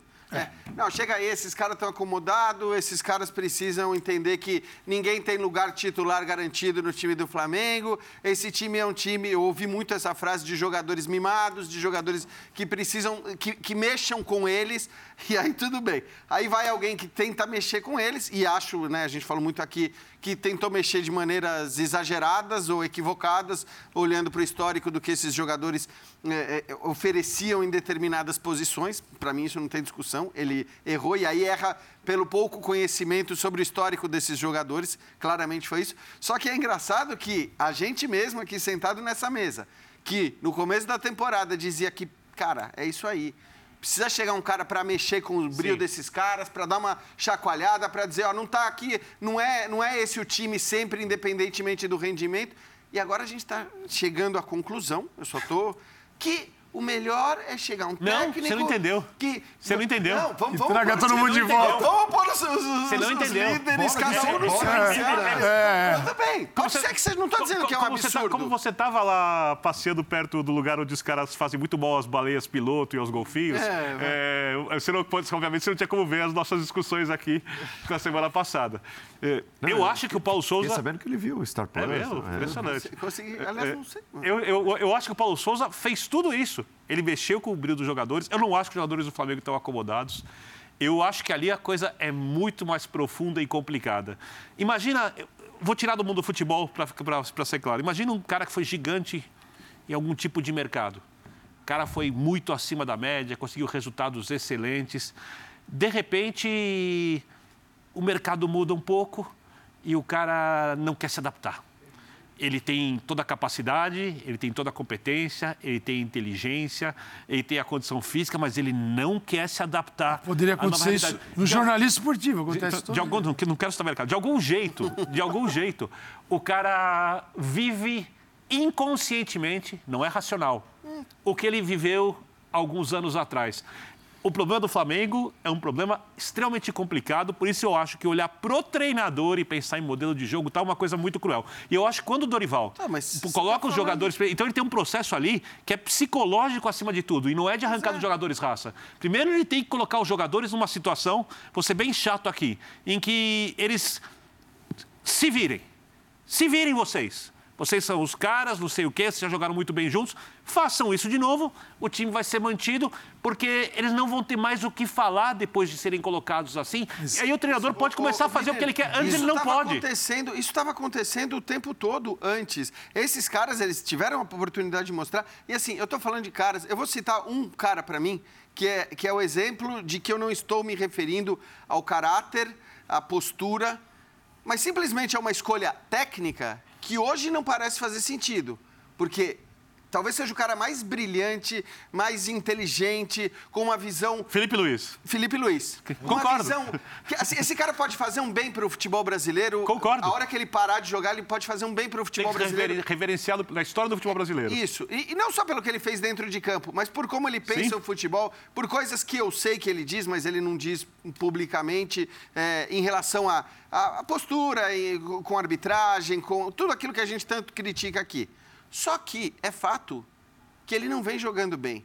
Que a escolha do Felipe Luiz para voltar ao time titular do Flamengo agora não é uma escolha técnica, não é uma escolha por rendimento. Perfeito. É, é uma escolha política, é uma escolha em relação a líderes, é uma escolha. Eu, não- eu- o que eu estou querendo dizer é o seguinte: a escolha ela precisa se dar em grande medida por rendimento, por quem está jogando Não melhor, no quem tá primeiro jogando momento. Mas- não no primeiro momento. Numa questão física. Não no porque primeiro a questão momento. física é um problema seríssimo nesse time. Ele tem Mas que pavimentar a eu acho- possibilidade eu de trabalhar. Mas aí ele, Não foi no primeiro inteli- momento. aí ele foi inteligente. Isso É aí. o seguinte, ele passou cinco horas com os caras e tinha que escalar um time. Pronto. Aí eu faço o quê? Por isso estou curioso para saber Eu próximo exponho agora o problema eu vou... Porque é o seguinte, a- daqui 12... Ah, tá, tudo bem. daqui 24 horas, daqui 48 eu vou conhecer mais. Daqui 72 eu vou conhecer mais um Você pouquinho. imagina se ele mexe no Daqui? É, 10 o que você tá dias... dizendo é- é fala assim, mais justificável agora- Eu não sei o que está acontecendo. Eu vou escalar o time que está aqui na minha cabeça. que Everton Ribeiro na direita, pá, pá, Bruno pá. Henrique vai bem na esquerda, Ó, Miguel circula, o Ilharão Não volante, funcionou. Eu vou tentar outra vez. Tá, não funcionou. Falou, bom, agora eu vou ter que mexer. Porque é o seguinte, se ele vem e faz aquela mudança radical, assim, fica uma coisa bem diferente, você fala assim, de onde ele tirou isso? Pronto. Olha- Olhando lá do, de Fortaleza... Por que não escalar o time de olhando, sábado, eu Olhando o Flamengo de Fortaleza à distância, ele tirou todas essas conclusões? Não, ele chegou lá, tinha algumas horas, não, treinou, não fez nada, falou assim, eu vou escalar o time que vai ser transformado. Pode ser uma. O que que é o time que vai ser transformado? Com aqueles nomes óbvios, e a partir daqui eu vou mudar. Um ponto de partida agora, pra Ele chegou é, lá na sexta um conversou com o time só no sábado de manhã, nem na sexta, pelo horário que ele chegou. Ele teve um papo realmente, como você papo. está falando, e foi. Aí eu acho, eu entendo que o Jean está falando, ah, então o Paulo Souza não estava tão errado, era esse time também que ele escalava. Não, Não, nem era. É, Meu mas, ponto enfim. é esse, nem era. Quer É. dizer, e- e- o que eu estou falando só, Mauro, é que assim, Ele já tinha desistido. ele já tinha desistido. Sim, sim. Ele já Sim. tinha tomado algumas outras decisões. E algumas decisões, pelo rendimento técnico, talvez não, não levassem o time a ser o time que o Dorival escalou agora. O, o, que eu estou querendo dizer só, eu não estou dizendo que está errado, Sim. tá? Eu só estou querendo dizer que, é, no fim das contas, a escolha do Dorival, ela tem muito mais a ver com uma gestão de grupo, com uma Lógico. questão de postura, Opa, com uma questão de colocar 100%. os caras grandes, que é sim. aquilo que a gente, no começo da temporada, dizia, chega, né? Vamos agora olhar para o Flamengo. O primeiro tempo do último jogo mostrou isso. Se o Lucas for o cara que vai jogar mais pela esquerda, vai ser o Ayrton Lucas que Mas vai, vai ser ali, isso. Vai ser... Senão o Dorival não, não foi para lá. Se no é quarto jogo ele repetisse esse time do primeiro, aí vou dizer, pelo amor de Deus. Agora, acho que sim. De técnico. Ontem você usou uma expressão, ele chegou lá, botou uma bandeira da paz, ele, ele é escalou é o time do vestiário. Agora, o Felipe Luiz não pode ser titular, tá, tá visível, vai ser para ele. Eu acho que o André Luiz não tem que ser, o Davi, Davi Luiz não Luiz. tem que ser o zagueiro ele vai ter que ter uma outra opção. Se ele vai jogar com três, para um proteger o outro ali, inclusive proteger o Davi Luiz, ou se vai colocar o Pablo. É, a única coisa que eu acho que ele precisa é fazer com que o quarteto da frente tenha mais vontade. Já estão saciados, que você falou, né? Que os outros não estão, que no Palmeiras Isso. nem o Tec está. E esse time parece estar saciado ali. Porque também não vejo ninguém melhor do que aquele quarteto para Dorival nem não Paulo tem. Souza mudar. Ah, um dia eu vou de Lázaro, um dia eu vou de Marinho, um dia eu vou de Vitinho mas não são melhores ainda do que não, esses quatro. Outra, né, Mauro? É do Talvez, meio para trás. Tecnicamente não haja um quarteto no Brasil, em Sim. nenhum time. Tão bom. Mais essa, decisivo. Com essa capacidade técnica desses Sim. caras. Talvez não estou falando que... que é o que joga mais, Sim, claro que mas é talvez tenha momento. que mostrar mais vontade. E aí, do meio para trás, eu acho que ele vai mexer e vai fazer uma outra arrumação tática e etc. Mas esse quarteto vai permanecer. Agora, esse primeiro jogo eu dou razão a ele. Só para encerrar, lá e... é. eu só dividiria esse trabalho em duas partes. Hum. Uma é a gente acreditar que precisa alguém chegar, falar grosso ou botar ordem para tirar o máximo de quem não está conseguindo dar o máximo. É. Essa é uma visão que está estabelecida no futebol. Sempre tem alguém rendendo menos por algum motivo. Se chegar alguém falando, ah, vamos mudar, blá, blá, os caras saem jogando. E a outra é, o que um treinador de verdade, que justifique o nome, porque ele é treinador, ele precisa treinar o time, pode fazer com esses jogadores. Sim. Só essa de, vem cá, você, nem é o papel do Dorival. Não, não é. Então, tem algo mais. Nem é o perfil é. dele, né? Corinthians, Internacional, São Paulo, estão ali, olhando para o Palmeiras e olhando de perto, até mais do que esses outros que são considerados os principais concorrentes do Palmeiras, olhando, vai, falando do Campeonato Brasileiro somente. Onde esses times podem chegar? Corinthians, Internacional e São Paulo. O Rogério Ceni, depois da vitória é, contra o América ontem, ele falou sobre essa questão das cobranças em cima do time dele. Agora, nós estamos fazendo o possível. Assim, gera desconforto, crítica do torcedor como se tivesse o melhor time do mundo. Como se tivesse, sim, obrigação de vencer todos os jogos. Gera críticas, gera vaias às vezes, gera frustração, né? Agora, eu acho que tem que fazer uma análise das nossas, do que nós temos em mãos e do que a gente consegue apresentar em termos de de resultado. É, eu digo, o elenco é bom, bom de se trabalhar, são caras trabalhadores, bom de se lidar no dia a dia, não tenho zero reclamação. Agora, é, algumas peças, é, eu não quero tirar ninguém, mas alguns, é, é, algum tipo de jogador falta para a gente. Né? Tem que analisar. Nós não temos essa quando a gente precisa de uma velocidade. Hoje o Rigoni entrou bem, até competiu bem, defensivamente ajudou bastante, ofensivamente pecou em algumas coisas. Mas nós temos limites. É isso que as pessoas têm que entender. Agora, o time entrega tudo que pode. Nem sempre consegue vencer, nem sempre consegue o melhor resultado. Mas dentro do que tem, entrega tudo que pode. De positivo fica o comprometimento, a entrega de todos e a vitória. Esse é o, é o que fica para hoje. Eu acho que é, começando pelo fim, né? Esse entregar tudo que pode. Eu acho que essa é a questão que liga os três. E, e é a pergunta que eu vou fazer para vocês. Os três estão entregando o que os elencos podem dar? Os elencos de Corinthians, São Paulo e Internacional? Eu não acho que dá para pôr todo mundo no mesmo balaio, não. Eu acho que o Corinthians tem uma capacidade de entregar bem mais do que está entregando pelo elenco que tem, pelos jogadores que tem. Uhum. E aí tudo bem, como o Vitor Pereira vai administrar esses caras, se ele, né, é aquela história que a gente já discutiu muito aqui é uma outra história, mas olhando para o elenco do Corinthians, pelo potencial técnico de alguns jogadores especificamente, acho que o Corinthians pode jogar mais, embora seja o vice-líder do Campeonato Brasileiro. Em relação ao São Paulo, talvez uma discussão hoje fique contaminada por um jogo em que o São Paulo venceu com uma atuação muito fraca porque Isso já aconteceu com outros times. A gente lembra do Corinthians contra o Fortaleza, a própria vitória do Corinthians contra o Bragantino e tal. Eu não acho que isso tem sido a tônica com o São Paulo, nem mesmo com o Corinthians. Eu estou citando dois jogos do Corinthians. Teve jogo também pela Libertadores que o Corinthians jogou mais do que o resultado acabou mostrando. É, então, eu, eu, tenho certeza que, assim, esses times, é, não é que eles estão jogando mal, não é que eles estão deixando a desejar, mas dizer que é, o Corinthians, sobretudo, está no seu limite, é o que o máximo que o Corinthians pode jogar é o que ele está jogando agora dessa frase eu, eu discordo. É, em relação ao São Paulo, acho que o São Paulo está mais próximo. Eu entendo o que o Ceni falou, acho que tem margem para melhor assim, e não vejo nenhum problema no que o Ceni falou também, porque aqui jogador de futebol é tão mimado que sempre vem aquele papo, ah, mas o cara falou isso, ele vai perder o elenco. Ele não falou nada demais. Ele falou que alguns jogadores com determinadas características ele não tem no seu elenco. O próprio Abel Ferreira, que a gente elogiou tanto aqui no, no começo do programa, falou quantas vezes isso uhum. sobre o tal do centroavante e tal, e nem por isso acabou perdendo o elenco. Então não vejo problema na frase do Ceni não. A frase dele me lembra muito, e eu, são com outras palavras, o que disse o Vitor Pereira há umas duas semanas atrás.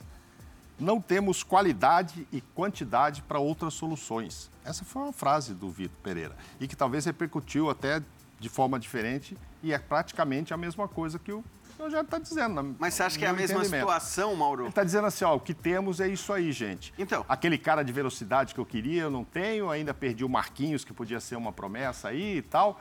E desde o começo do ano eu já falei, e aí o Nicão veio e ainda não, não, não jogou o que eu queria, então eu continuo precisando de alguns jogadores com algumas características. O Vitor fazendo lá as suas minutagens, a cada jogo, colocando uma equipe um pouco diferente, fala a mesma coisa. Olha, tipo assim, ó, não tem um centroavante ainda, gente. Eu não tenho um centroavante. Ou o Roger Guedes resolve jogar ali e a gente tenta amenizar o problema, ou vamos continuar com problemas. Então, assim, quantidade, ele falou de jogadores e de qualidade também. O Vitor Pereira falou da qualidade. Aí, talvez, eu não sei se foi uma espetada, do jeito que o Rogério falou assim, ah, o torcedor pensa que nós temos o melhor time do mundo, talvez o Vitor tenha dito assim, olha, quando trouxeram o Renato Augusto, o William, o Juliano, etc., ele nem põe o Maicon aí, que esse caiu assim, como uma luva ali, maravilhosa. Talvez o torcedor tenha achado também, nossa, trouxeram assim os melhores do mundo aí para fazer o melhor time aqui. Para quatro jogos por mês. Para quatro jogos Não por... para oito. Então. É, exatamente. Hum, então acabou, é meio parecido, acabou... entendeu? Acho que o Rogério tem toda a razão. Gente, o São Paulo não é, entendeu? Não é o melhor time do mundo, então o torcedor tem que compreender. Ah, ok.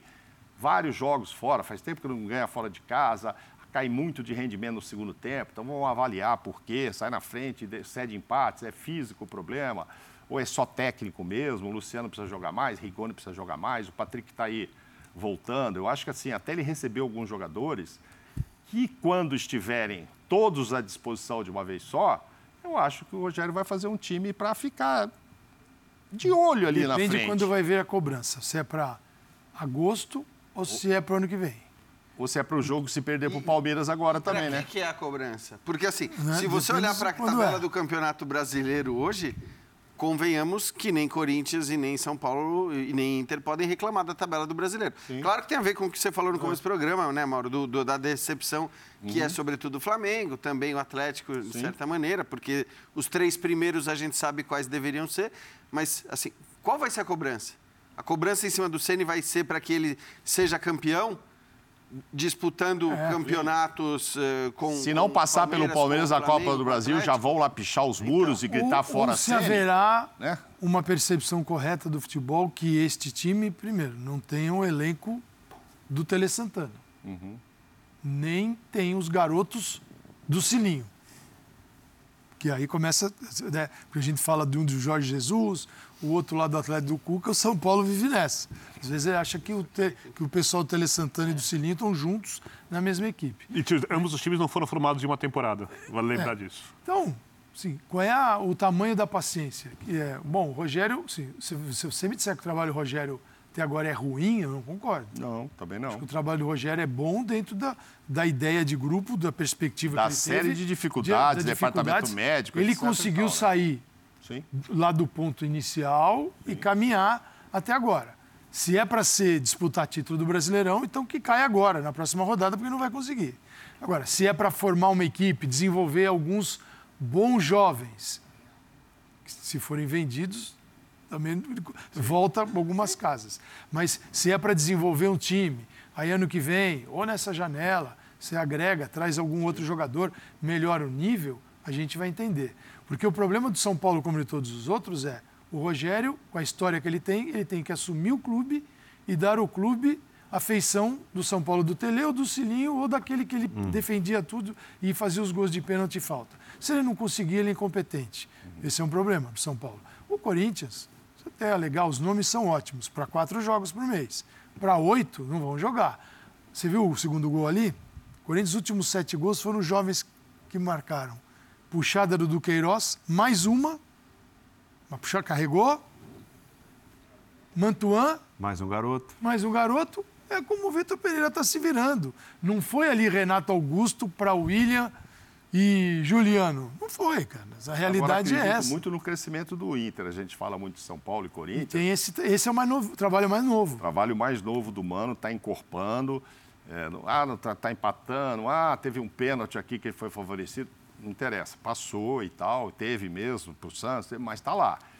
E... Mas ele tirou o Inter da vala onde Bom, você viu a frase dele, a frase dele pro Dorival, né? Ele, ele falou, ele falou, falou né? exclusividade ao Sport Center agora há pouco e Isso. nós separamos um trecho é. exatamente onde Legal. ele diz, né, uhum. o que foi preciso fazer, o que está tentando fazer no Internacional depois da contratação. Exatamente. O futebol não vive sem resultado.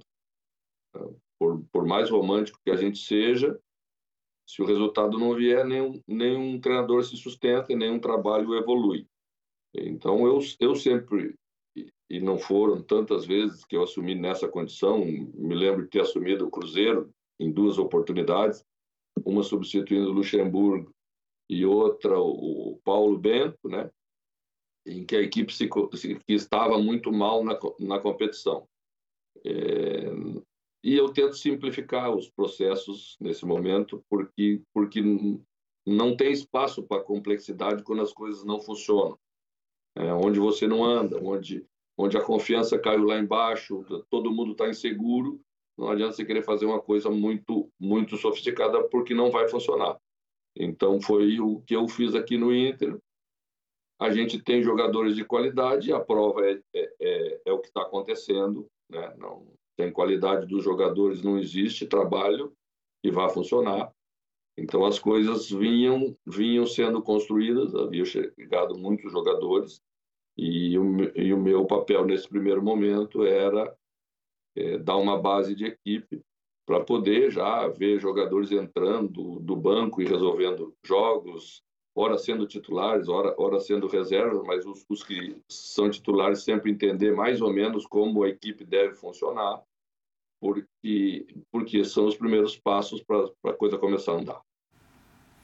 Perfeito. Né? E, e diga-se, ele já passou, teve de administrar, né, junto ao elenco, uma crise eh, recentemente que não, não acontece todos os dias de um grupo se recusar a treinar Sim. por falta de pagamento Sim. de parte dos salários e rendimentos, né? Então isso já fez parte do pacote do Mano Menezes e dias depois, sabe o que ele fez? Ganhou em Bragança.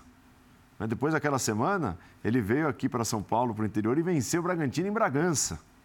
E o Tyson, que veio para ser ídolo e tal, que é mesmo, chegou a ser vaiado porque parte da torcida, enfim, achou que ele tinha puxado esse movimento. E ele, revoltado, chegou a entrar. O Berton disse isso, estava na sala de imprensa, ele entrou lá, quem é que escreveu aí? Que, que fui eu que falei disso, eu não falei nada e tal. Mas, enfim, o torcedor achou que ele era e chegou a vaiá-lo. Enfim, teve toda essa crise mesmo Talvez a maior, hein? Se você estiver pensando aí, assim, os não caras é? saíram do treino, foram embora, pô. Os caras foram embora, é não, muita vamos coisa treinar, isso, não. Né, irmão? Se não pagar, eu não vou embora. E, e, eu acredito muito no trabalho do Mano, e agora é Tyson, é Wanderson fazendo gol. É, o alemão aí é muito bom, começou fazendo gols, caiu de produção, mas já voltou. Edenilson não estava nesse jogo com o Flamengo, é outro jogador que dá muita consistência. Estão querendo pegar o, o, o Bruno Mendes para ficar. Olha, o Mano vai se manter lá em cima. É, vai manter o time, vai formar um time bem competitivo. Eu acho que vai. Está construindo um time. É. E, a, a, o princípio do jogo que ele fala que não dá pra fazer um jogo. Sim, de, de baixa complexidade, porque se ele não vai conseguir. É, um, tipo, é o que ele mais sabe fazer, que é o Então, time esse- marcar ele fica bem, mais à vontade, assim, posicionado. Porque né? se você coloca hoje, vou dar um exemplo aqui, vamos misturar todo o programa assim. Pra... Você coloca o Mano no Flamengo, ele não pode fazer isso hoje. Não pode. E se fizer, não vai ter feito. Simplificar? É, simplificar do jeito que ele gosta. É. E uma, é uma coisa que, por exemplo, se o Dorival quiser fazer, não pode. Por isso que o Dorival teve que dar aquele passo. No Inter era possível fazer. Porque o Inter, dentro de campo, não tem jogadores multicampeões, históricos, craques, gigantes. É difícil lidar com um time de futebol. Você não está lidando, você está chegando ali. Não é videogame que você colocou ali, o, jogo, o jogador é o mesmo jogador, o centroavante é o centroavante. Não, não é, não é, não é só característica. Característica de personalidade, tem história, tem muitas coisas, tem o que os jogadores carregam. E ele tinha um campo no Inter aberto para ele fazer exatamente o que ele precisa. O Rogério no São Paulo, razoavelmente também. Menos que o Mano. Porque o São Paulo é muito complicado internamente. Eu até acho que o trabalho do Rogério é melhor do que dizem, porque eu tenho a impressão que o Rogério é como se fosse um curativo numa ferida muito grande. Se sai agora, vai sangrar demais. E aí vai sangrar por coisas externas que o Rogério estando lá não acontece. O Corinthians é uma outra questão diferente. O Corinthians tem- trouxe um técnico que gosta de um jogo X.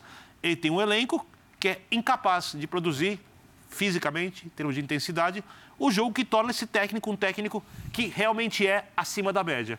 E aí ele precisou se adaptar ao longo do caminho. E vai pensando jogo a jogo, conversamos sobre isso, fisicamente acima de tudo, o que é possível colocar em campo. Então, mas eu eu só acho assim, em relação ao Corinthians, existe um dilema, uma discussão sobre o que o melhor Corinthians pode fazer e quantas vezes por mês, como disse o Calçado. E essas vezes por mês, se o melhor Corinthians é um Corinthians do nível que muita gente imaginou que ele possa vir a ser, de repente faz sentido, né? Porque o Corinthians também, sem esses caras, não é um Corinthians que briga para não cair. Mas de repente faz sentido você dizer, não, beleza, esse Corinthians aqui com esses melhores caras. Não faz. Então, tudo bem. Vou explicar porque Se a acho que não faz. Não, você eh, pode explicar achar que não faz porque o tipo de jogo exige fisicamente Não, dos não é nem atletas por isso. uma. Mas eh, o que eu estou querendo dizer é que a escolha do Vitor Pereira nesse momento tem sido uma escolha de mescla indiscriminada. Claro que ele tem ideias, mas não está claro que ah, não, Libertadores é com o time. Eu acho também, concordo com você. Está completamente misturado. Não tá- pode ser que isso mude a partir de agora. Pode ser que isso mude Ele quando começa. parta, de, parta de uma espinha dorsal. Isso, e aí dizer, essa minha menos. espinha dorsal, como eu não sou, se é que ele pensa isso, ele pode pensar que ele é candidato ao brasileiro por pontos corridos. Eu acho muito difícil. Mas ele pode pensar, como eu não sou candidato aos pontos corridos e eu acho que esse time, com o seu máximo, tem condição de brigar por títulos no mata-mata, pela eu vou passar a, a usar essa lógica que muita gente imaginou que o Corinthians fosse usar é, quando, quando montou esse elenco e tudo mais. Não é o que ele tem feito até agora. Vamos ver se Sabe ele por que eu vai discordo de você, Jean? É, vou até cometer, cometer uma inconfidencialidade. Eu brinco muito de futebol fora daqui, né? É, e todo mundo sabe, obviamente, o time para qual eu torço.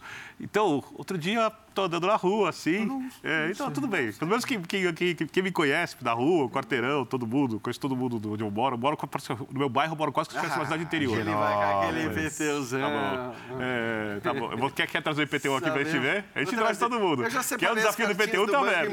Tá aberto, tá aberto. Eu trago o IPTU aqui. Sem nenhum problema. É, aí, o cara fala assim, pô, aquele português, não sei o quê, você tem que criticar mais o português tal. Vou mandar pro seu time. Eu falei, é o seguinte, é, em troca da diretoria do meu time, eu mando, você pode mandar o português e a dívida do estádio, que eu troco. Eu virei para ele e brinquei com o, cara, com o cara na rua. Por que não dá para fazer, Gia? É, se ele pegar e definir um time que joga os principais jogos, principalmente no momento técnico dos jogadores e físico, ele vai matar a competitividade dentro do elenco. É, eu acho que com o jogo, eu acho que ele vai abrir mão de jogos demais e a torcida que já está reclamando vai ficar num nível tão grande contra ele que a coisa vai ficar insuportável e pior, e pior.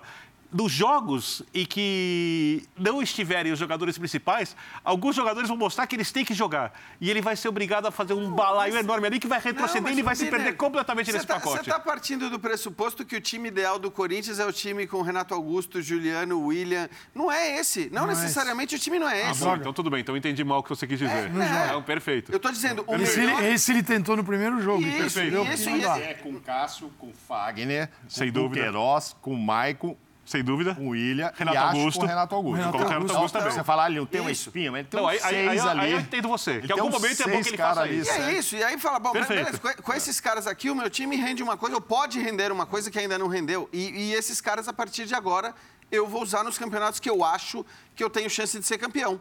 Porque eu acho que esse elenco do Corinthians, é, com o seu melhor time, é, com os caras jogando o máximo, e por isso que eu estava dizendo no começo da, do Que tema. não dá para botar no mesmo que não dá para botar no mesmo pacote, porque eu acho que a margem de, de possível melhora do Corinthians ela é maior do que a margem de melhora do São Paulo. Pelo Eu- potencial individual dos pelo jogadores. potencial individual Sim. dos jogadores. Sim.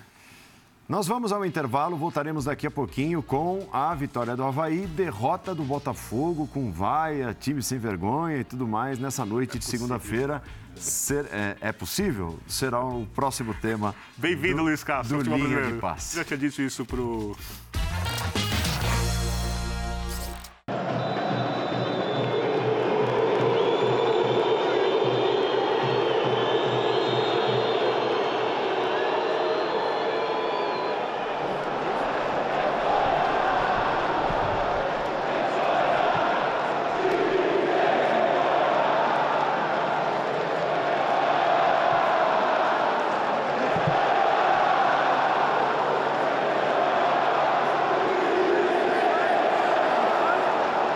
Durante a primeira parte criámos quatro situações possíveis de golo, mas o adversário a fechar a primeira parte instabilizou toda a nossa equipa com um golo, na, um golo a fechar a primeira parte e aí a equipa nunca mais se conseguiu encontrar.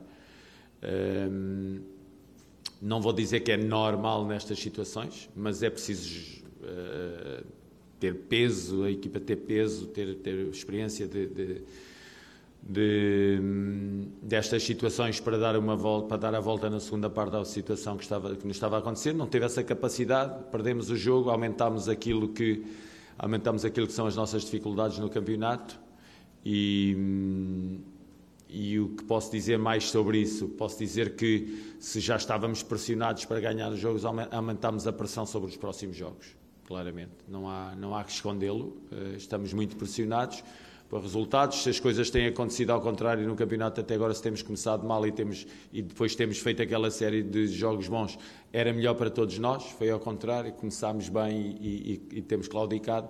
Isso deixa, deixa uma marca forte, ainda por cima numa equipa que tem eh, 48 horas para recuperar para um jogo de grau de dificuldade elevada. eh, o próximo jogo na quinta-feira, às 4 da tarde, nem, nem 72 horas temos, portanto, eh, situação muito difícil para nós, sim, difícil. Pois é, difícil, difícil. E, e eu acho essas reações. Primeiro, eu, eu acho que uma das grandes notícias do campeonato é a torcida do Botafogo.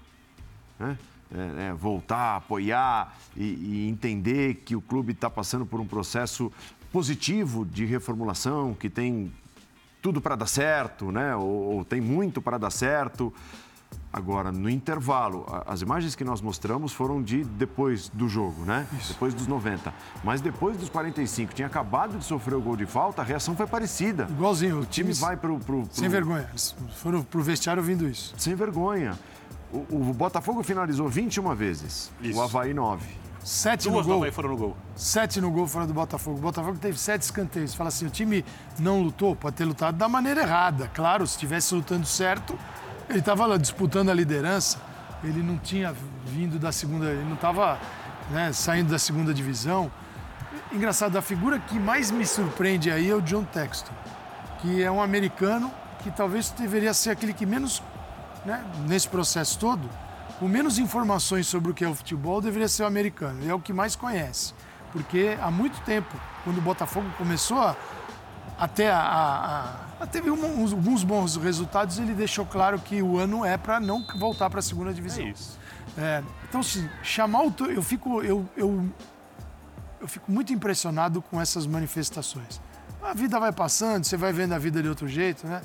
E aí você olha, você fala assim, nossa, que, que loucura, né? Que emoção que está em torno. O torcedor é pura emoção, mas ali um- uma gotinha de razão, às vezes no futebol, é necessário para entender o seguinte: não é que o John Textor contratou.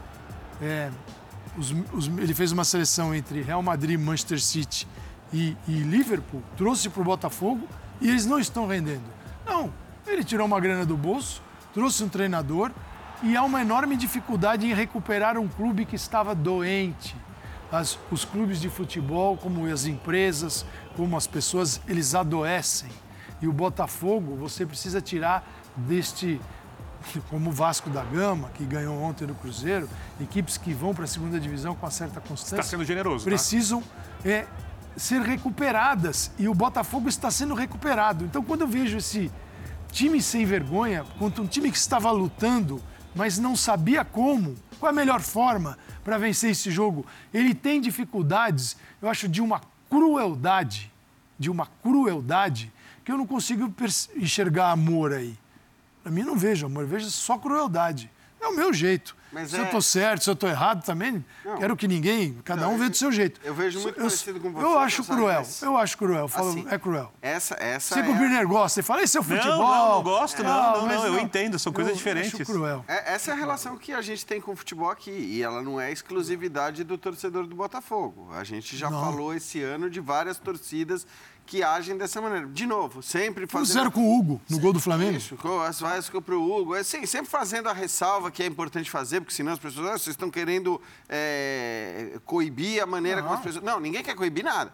A gente está aqui para dizer Só o que a posso gente gostar ou não. Sobre, sobre certas manifestações, sobre certas atitudes. E se ajuda ou atrapalha? E se ajuda né? ou atrapalha. Quando vem, Então, assim, de que forma vem? É direito do torcedor agir dessa maneira. Completo direito, tá certíssimo, não fizeram nada de errado, nada contra a lei, nada criminoso. Mas agora, para mim, isso é de um prejuízo enorme para o Botafogo, isso é a cara do futebol brasileiro. Então, se o John Textor chegou aqui e há cinco rodadas ele estava elogiando a torcida do Brasil, do Brasil, porque como o Brasil é espetacular, como o torcedor aqui é mais quente, aqui é outra. É verdade? É. Eu acho que, sobretudo, sobre em relação, na relação com o futebol inglês no estádio, não tem dúvida que quando a torcida é quente aqui, ela é muito mais quente, ela é muito mais legal, ela é E a muito do, mais e a do inflamada. Crystal Palace é quente. É, né? é entre as, foge entre um as mais. Exato. Mas hoje já tá vazio. Só que assim, agora, bem-vindo ao Brasil, porque ele está sendo aprove- apresentado ao outro lado, porque é um lado que a gente também não vê lá,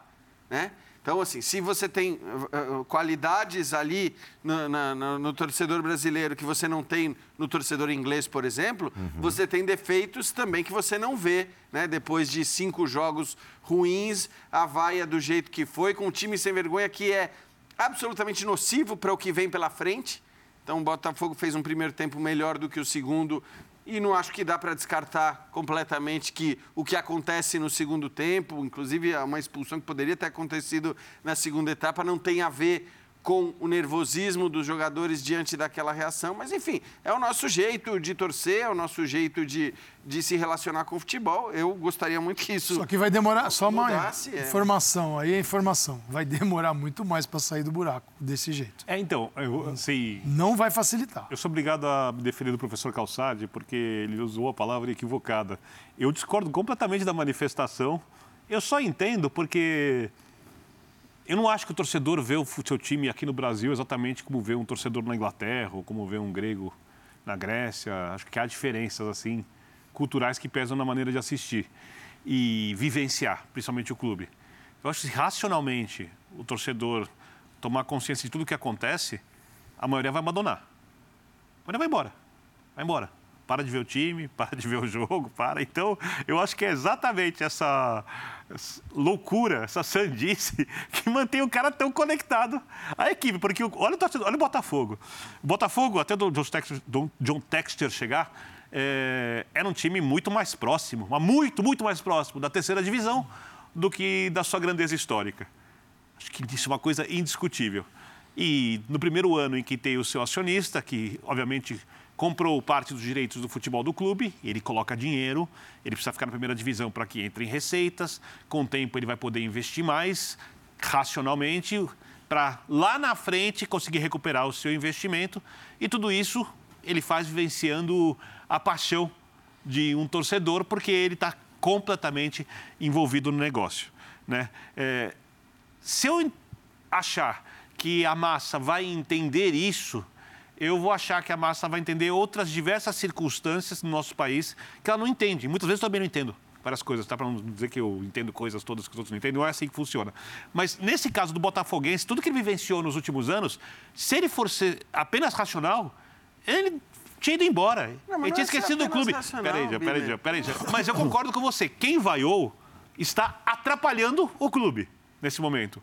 Não está ajudando. Não. Está colocando pedras no caminho Não, só complicado falar, é uma e longo. gota de razão, não precisa ser Só uma completamente gotinha, só racional. uma gotinha. E eu discordo dessa coisa que, ah, se souber o que, Não, que não, se não. passa Botafogo? no futebol, vai, vai abandonar tudo, não vai... Então- a gente sabe o, que, o que se passa gente já deveria ter abandonado. Exatamente, e a gente continua apaixonado por É, esse negócio. eu- ó, porque- ainda mais- Bom, por- Porque é como isso Exatamente mexe por com isso Tudo aconteceu na gestão do Botafogo em tanto tempo. Não, é, eu eu Tá acho perfeitamente entendível o que aconteceu aí, é o que a gente tem visto com todos os times, mesmo sabendo, ah, foi lá vaiar o Hugo, não faz bem, vai vaiar o time, Pichamuro não faz bem.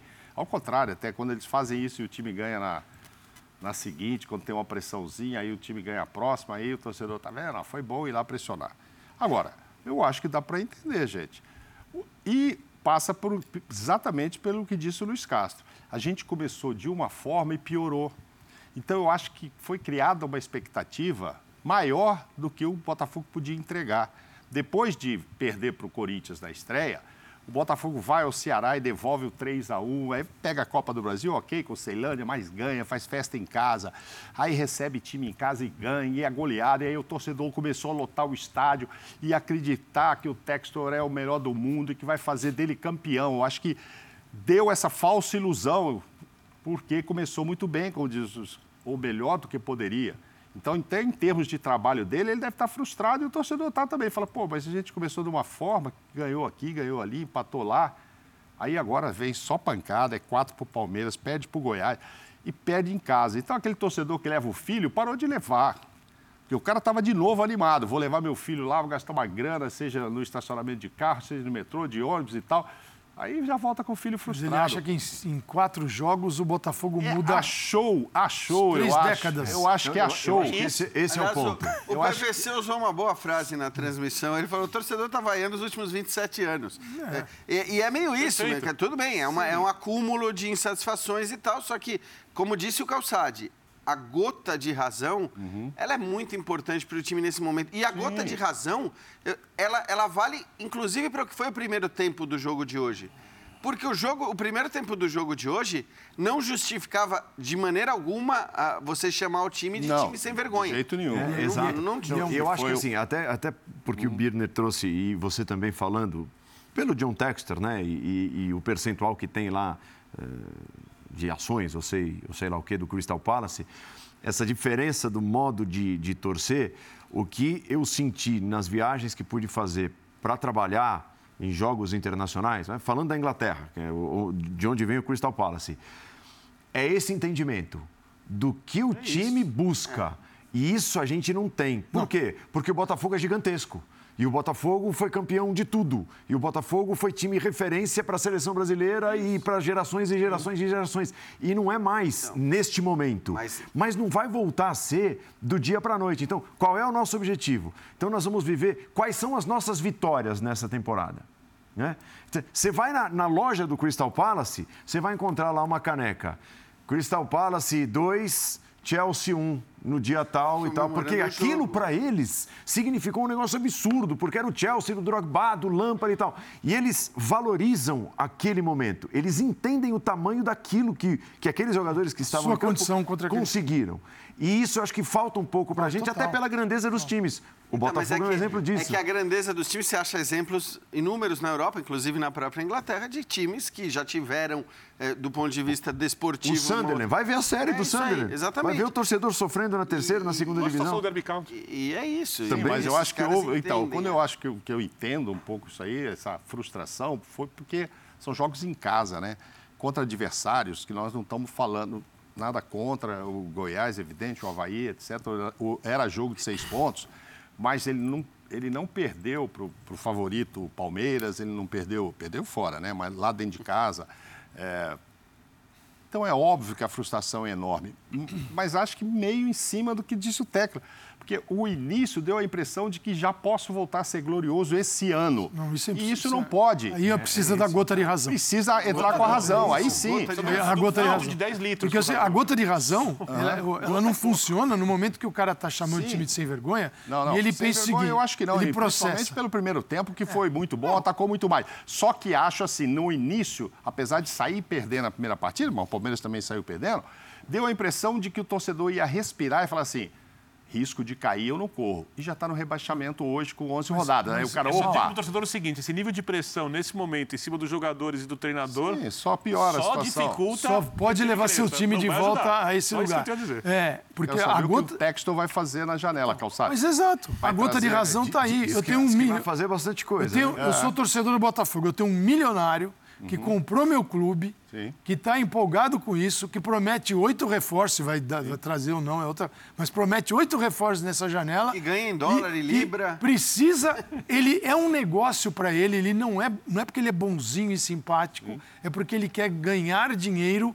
com o meu clube. Então é o seguinte, a perspectiva do torcedor do Botafogo, que talvez não seja para a semana que vem, nem para o mês que vem, mas talvez para a próxima temporada, ela é fantástica Sim. perto desses últimos 27 anos. E aí eu pego e chamo meu time de sem vergonha, tendo este cenário como nunca houve nesses últimos Você acha que só uma gotinha de razão vai resolver isso? Não, mas, mas o que aconteceu. O, o Calçade vai lançar um podcast agora que Uma gotinha de razão. Gota de razão. E o de calça? Calçade. É, e o pó de calça, não vai sair nunca. E, vai ter o, o minu, junto com minutos de sabedoria, vai junto. O outro, cara, o outro cara que está sendo pressionado e tal para melhores resultados é o técnico de um time classificado para as oitavas da Libertadores, vai disputar um clássico na Copa do Brasil, mas é lanterna no Campeonato Brasileiro. O Voivoda, técnico do Fortaleza, que fala também mais ou menos sobre o tema. Você assistiu a todos os partidos de Fortaleza? Você? Sim. Bueno. Eh, coincidirá con, con Neo, ¿sí? o conmigo, que hay partidos que Fortaleza o merece más de lo que de lo que o recibe. Y eso es o realidad. ¿sí? Eh, hoy o Fortaleza mereció más de lo que recibe? ¿Mereció más de un punto hoy o no? Sí, merece. Bueno, ¿me, ¿melhoró defensivamente? Sí. Bueno, melhoró defensivamente. O producción ofensiva fue muy bom. O, o situaciones fue, fueron, fueron muy claras también. Eh, yo acredito en este grupo, yo acredito en este elenco. Eh, o Chimi jugó con inteligencia, trocó sistema y no teve ningún problema. ¿sí? Si hay, eh, o, Chimi comenzó jugando un, 4-4-1-1 o 4-4-2 y, después eh, fue trocando, creó situaciones de gol, adversario eh, guayo que no, no creó eh, o problemas para, para la gente. voy a, a, continuar ¿sí? trabajando y yo y digo, o siempre digo lo mismo, siempre mis palabras son las mismas o, o, repetidamente, porque tenemos que mejorar, eh, no sé si mejorar, ¿qué es? O, última bola, o finalización de última bola. Eh, esto va, va a virar, va a virar y vamos a salir de esta situación. Posso dar os números? Hum. 23 finalizações contra 7. Sabe quantas foram no gol do Fortaleza? Hum. Nenhuma. Fortaleza acertou seis bolas no gol. É um dos times mais bem treinados dos últimos anos no futebol brasileiro. É um time que dá gosto de ver jogar. E é o lanterna do campeonato. É, acho que se não tivesse jogado a Copa do Nordeste e na intensidade que jogou, mas a Libertadores, Libertadores classificou no grupo dos mais difíceis. Mas dos mais é louco, né? difíceis. Né? É... Eu não sei o que querem mais desse elenco. Então. Eu entendo que. Eu entendo que até porque essa coisa de pegar o Ceará, por exemplo, na Copa do Brasil, é dramático, porque se a gente falava que em algum momento o Corinthians, com seu elenco, vai ter que fazer escolhas, imagina o Voivoda. Claro, você vai jogar uma crise no colo de um ou de outro. Mas sabe o que é maluco? É que, apesar disso tudo, a frase dele não poderia ser mais verdadeira em relação as atuações versus resultados no brasileiro. Então, tudo bem, a gente pode até argumentar e dizer que o Fortaleza é o lanterna do Campeonato Brasileiro porque ele tem tido que poupar os seus jogadores e está focando na Libertadores e vai focar na Copa do Brasil e etc. Você pode até usar essa argumentação, mas ela não condiz com o futebol que o time tem jogado nas partidas do Campeonato Brasileiro e é indiscutível. De tantos técnicos que falaram verdades no programa de hoje, a gente elogiou várias, várias declarações dos treinadores. Essa é a mais verdadeira. Tem pelo menos três ou quatro jogos que, indiscutivelmente, o Fortaleza jogou para ter um resultado melhor. Jogo contra o Corinthians, por exemplo. O jogo contra o Corinthians, que a gente já citou aqui. Esse jogo também, um jogo agora não me lembro se contra o Goiás. Mas enfim, foram, foram pelo menos três ou quatro jogos. E Jean, eu fico pensando no ano do Fortaleza.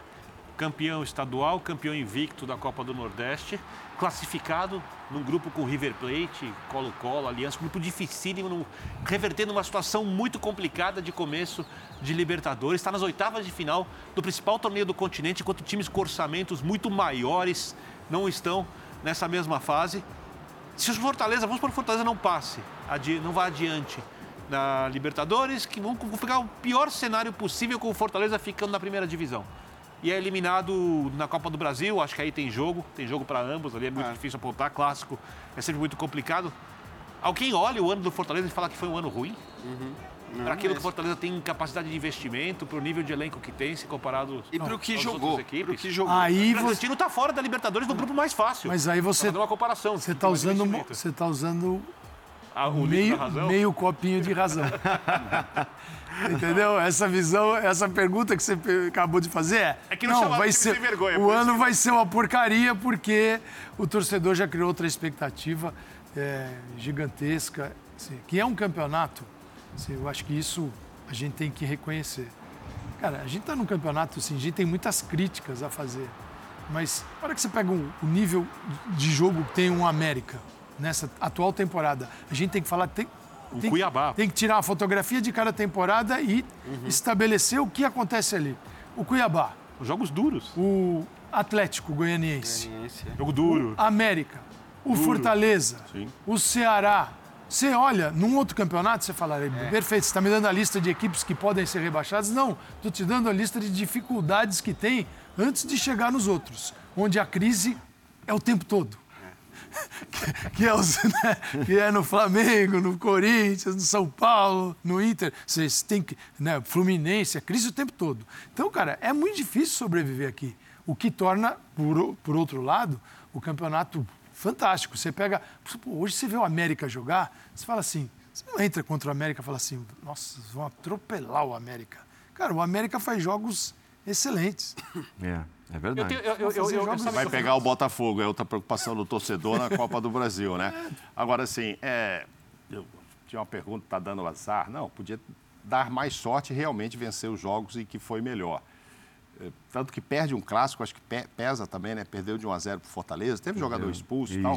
Mas no jogo seguinte ganha do Flamengo, né? Então já, já volta a dar aquela. Opa! Agora mudou. Agora é. E, mas é por isso que ele seria um dos 10 Guardiolas daqui que não vão ganhar o campeonato, né? Aquela é. história lá do, do, do Abel.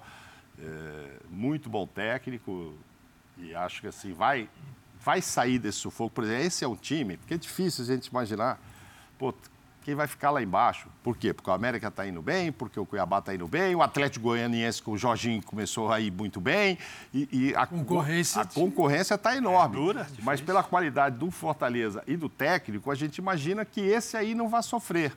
Né? Não vai dar tempo de chegar lá em cima, como foi no ano passado, quarto lugar. Acho que não vai dar tempo. Depende muito do que acontece, repito aí, vai acontecer no, não, e, Na, porque... Quem vai ser eliminado vai ter mais tempo para treinar. Esse cara, por exemplo, treinando, caso ele venha a ser eliminado, fortalece, mas é evidente que é algo que ele não quer. Ele quer passar pelo Ceará, ainda mais que é o, o rival local. Sabe que eu fico pensando, Mauro? Se eu fosse produtor e editor do Pó de Calça, como eu pretendo no futuro, é. né? Calçade ali apresentando o programa tal, eu só dando ideias fora, sem me intrometer muito, sem me intrometer absolutamente nada eu, durante. Eu no máximo soprando alguma coisa no ponto. Isso não vai acontecer. É, hum. Eu faria o seguinte, eu daria a seguinte sugestão hum. ao meu chefe, professor Calçade. Vamos fazer um programa vamos chamar um neurocientista, um psicólogo, todos de alto nível, algum cara que entende de gestão do esporte, para entender se o futebol brasileiro consegue viver sem a palavra crise. Porque no inglês é possível os clubes viverem uma temporada sem a crise, Sim. só de futebol e de jogo. Você acha que é possível, professor Não. Calçado? Não, faz parte da nossa Ó, essência. O, o- o- é que verdade. não faz, não faz tempo que ele está lá. Mas o Crystal Palace do, do Textor, desde que subiu da segunda para a primeira divisão, ele terminou todas as edições do campeonato inglês entre a décima e a décima quinta posição. E, e ele não Todas. é o, ele não Mas é um majoritário que, como era o Botafogo. Botafoguense não quer isso para o Botafogo. Apesar é da muito quarta diferente. colocação. O Botaf- outra, é outra. É outra história. O cara quer voltar a ter o time campeão. Eu acho. eu acho que essa dose de razão ela, ela existe mais para o torcedor do Fortaleza, de Eu outros centros. É diferente. Até porque os dirigentes desses clubes eles sabem falar com o seu torcedor, eles sabem, em geral, explicar qual que é o patamar, onde que dá para brigar, onde que não dá, sempre usando o argumento da, hum, do, do- do orçamento, que é um argumento muito relevante e significativo e que faz sentido você utilizar. Então, quantas vezes a gente já não ouviu né, o próprio presidente do Fortaleza falando Eu sobre acho- qual é a meta, qual é o objetivo, o que seria uma vitória. E acho que isso é importante ser repetido, porque isso gera também no torcedor Posso a estar consciência equivocado de- com a distância, eu acho que a torcida do Fortaleza não está brava, ela está preocupada. Então, É diferente da torcida do Flamengo e até de parte da torcida do Atlético. E, e só para a gente nunca fala do elenco, a gente fala do elenco de todo mundo. Quando a gente fala do Fortaleza, a gente fala do Fortaleza do Voivoda. E das decisões que o Fortaleza toma, corretas como administração, e do Voivoda. É, ele faz muita coisa. Ele faz muito. Nossa, ele faz muito. Demais. É, que o- agora ali o momento não é bom no Brasileirão, mas ele faz muita coisa. Ó, Vasco contrata o técnico Maurício Souza, tá? Pra gente, nós temos mais uns cinco minutinhos de programa para a gente falar um pouquinho dessa contratação, que foi diferente daquilo que a gente esperava, até pelo que discutimos na segunda-feira passada, depois da saída do Zé Ricardo. Ah, é, a, a- a informação era: o Vasco não tem pressa para escolher um novo treinador, porque esse novo treinador chegará com o aval da 777, é, já imaginando o início de um projeto a longo prazo e tudo mais. Tudo ao contrário. Foi o Carlos Brasil que, que, que bancou o cara, a turma da 777 não teve a ver com a contratação. O cara tem um contrato de seis meses até o final do ano e não tem nenhum trabalho como treinador profissional nesse nível. Né, de futebol profissional.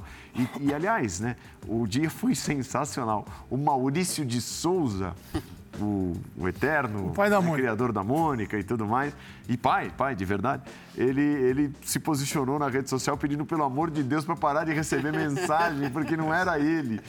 E tem uma, uma também que o. o- É porque ele é verificado, né? aquele lá, o que, que faz um, um baita sucesso, um, né, desses influencers e tal, um cara super divertido, tal, que é o Casemiro. Ele colocou, ah, não é possível, Maurício Souza, não sei o quê. Aí tem uma conta oficial da Mônica que botou um ponto de interrogação de por que, que o Casemiro tá enfiando o pé no, no Maurício Souza. Boa né? surfada. É, é. Então, e tá aí o Maurício Souza. O que, que vocês entendem? A Série B tem um risco muito grande. Um clube vai, vai ter uma crise enorme. Por quê? Primeiro o Cruzeiro, segundo o Bahia, terceiro o Vasco, quarto o Sport Recife, quinto é o Grêmio. Só vão quatro. Um desses aqui, se não tiver também nenhum, alguém que consiga pegar o elevador e incomodar, um desses daqui vai ficar fora. E o Vasco foi para uma. Assim, se, se- se o, se o tal parceiro tivesse uma influência gigantesca hoje, talvez ele já tivesse mexendo os pauzinhos para o novo treinador. É, Isso ainda não está se sacramentado. Que O Vasco foi para uma solução emergencial. Agora, ousada, porque é, é muito importante para o Maurício, que é um é o gigantesco Vasco numa campanha de segunda divisão. E o mínimo que ele tem que fazer é subir com o Vasco. Então é, é- é o, o risco É é, um muito desafio, grande. Ele pega o time no bom risco- momento. É, o risco e vem, vem com uma vitória sobre o Cruzeiro, puxa, o Invicto. líder, mas é uma aposta corajosa do Vasco. É, e acho que assim, independente de entrar até na, na, na- na discussão sobre o mérito da escolha correta ou não, a mim chama atenção realmente se é como muita gente escreveu, e eu confesso que eu não tenho informação, mas eu li que era iminente né, a assinatura do contrato com o 777, com o grupo, etc. Realmente me chama atenção que você tome uma decisão como essa, se de fato for iminente a assinatura do contrato, da parceria, que você tome uma decisão da escolha do seu treinador, do cara que vai comandar o projeto técnico para tentar voltar à primeira divisão do futebol brasileiro, sem ouvir, sem consultar, quer dizer, por uma escolha da sua cabeça. Acho, não, não me parece a melhor maneira de começar uma relação. Agora, de novo, estou partindo né, da- do, do pressuposto de que essa assinatura é iminente, de fato, como muita gente escreveu e tem informado por aí. Se não for, é evidente. que o movimento que foi feito é: vamos subir, contrata o Maurício, vamos subir, depois a gente vê. Só que o vamos subir.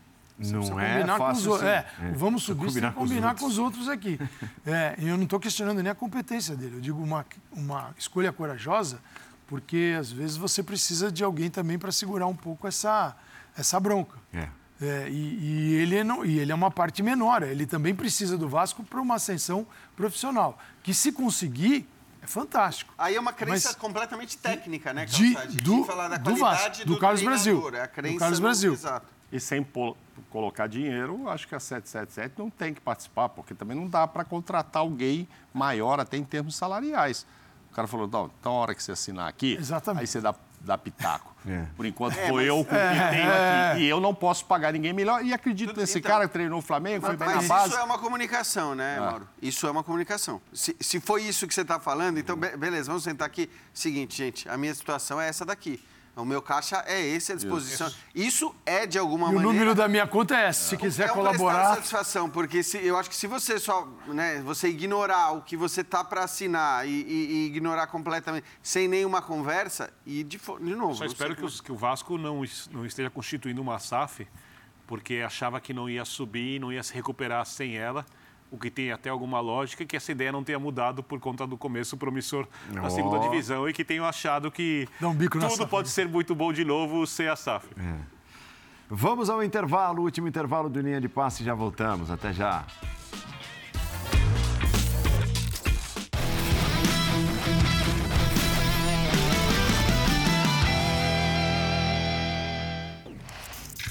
Ó, voltando para terminar o linha de passe, mas destacando aí números do técnico Fernando Diniz. Quarta-feira tem Fluminense em ação e tem bastante análise no linha de passe também do Fluminense e do Diniz, que perdeu três dos últimos quatro jogos, tá? Então são seis vitórias, dois empates e três derrotas. As três derrotas nos últimos quatro jogos ainda não tiram o sorriso do Fernando Diniz, não ali na nossa fotinho, né, postada. Então, ó, no até a próxima na quarta-feira tem bastante coisa até para chamar o torcedor do Flu para quarta-feira na próxima edição do Linha de Passe às 11h30 da noite. Fechamos? Paulo Calçade, valeu. Fechamos, valeu. Geode, bem-vindo de volta. Muito obrigado. Foi legal lá em Prazer. Paranapiacaba, né? Foi ótimo, Tava maravilhoso. gostoso aquela serração. Gostoso, né? Aquele fogzinho. Mauro, valeu. Um abraço grande. Birner, Bom te ver já. 127 a 106, não vou dizer para quem. Ele só não explicou pra gente porque aquele, naquela natureza tão linda das Ilhas Férreas, o gramado é sintético. Eu explico por quê, porque em pelo menos três meses do ano não tem um raio solar. Ia ser difícil. Bendito da eles, ó. Tchau, gente. Vem aí o Sport Center. Valeu pela audiência, valeu pelo carinho. Quarta-feira tem mais Só de dá três meses de férias. É isso, é calendário. Calendário, fazer calendário. Aqui se reclama da grama e lá do gelo, joga no gelo.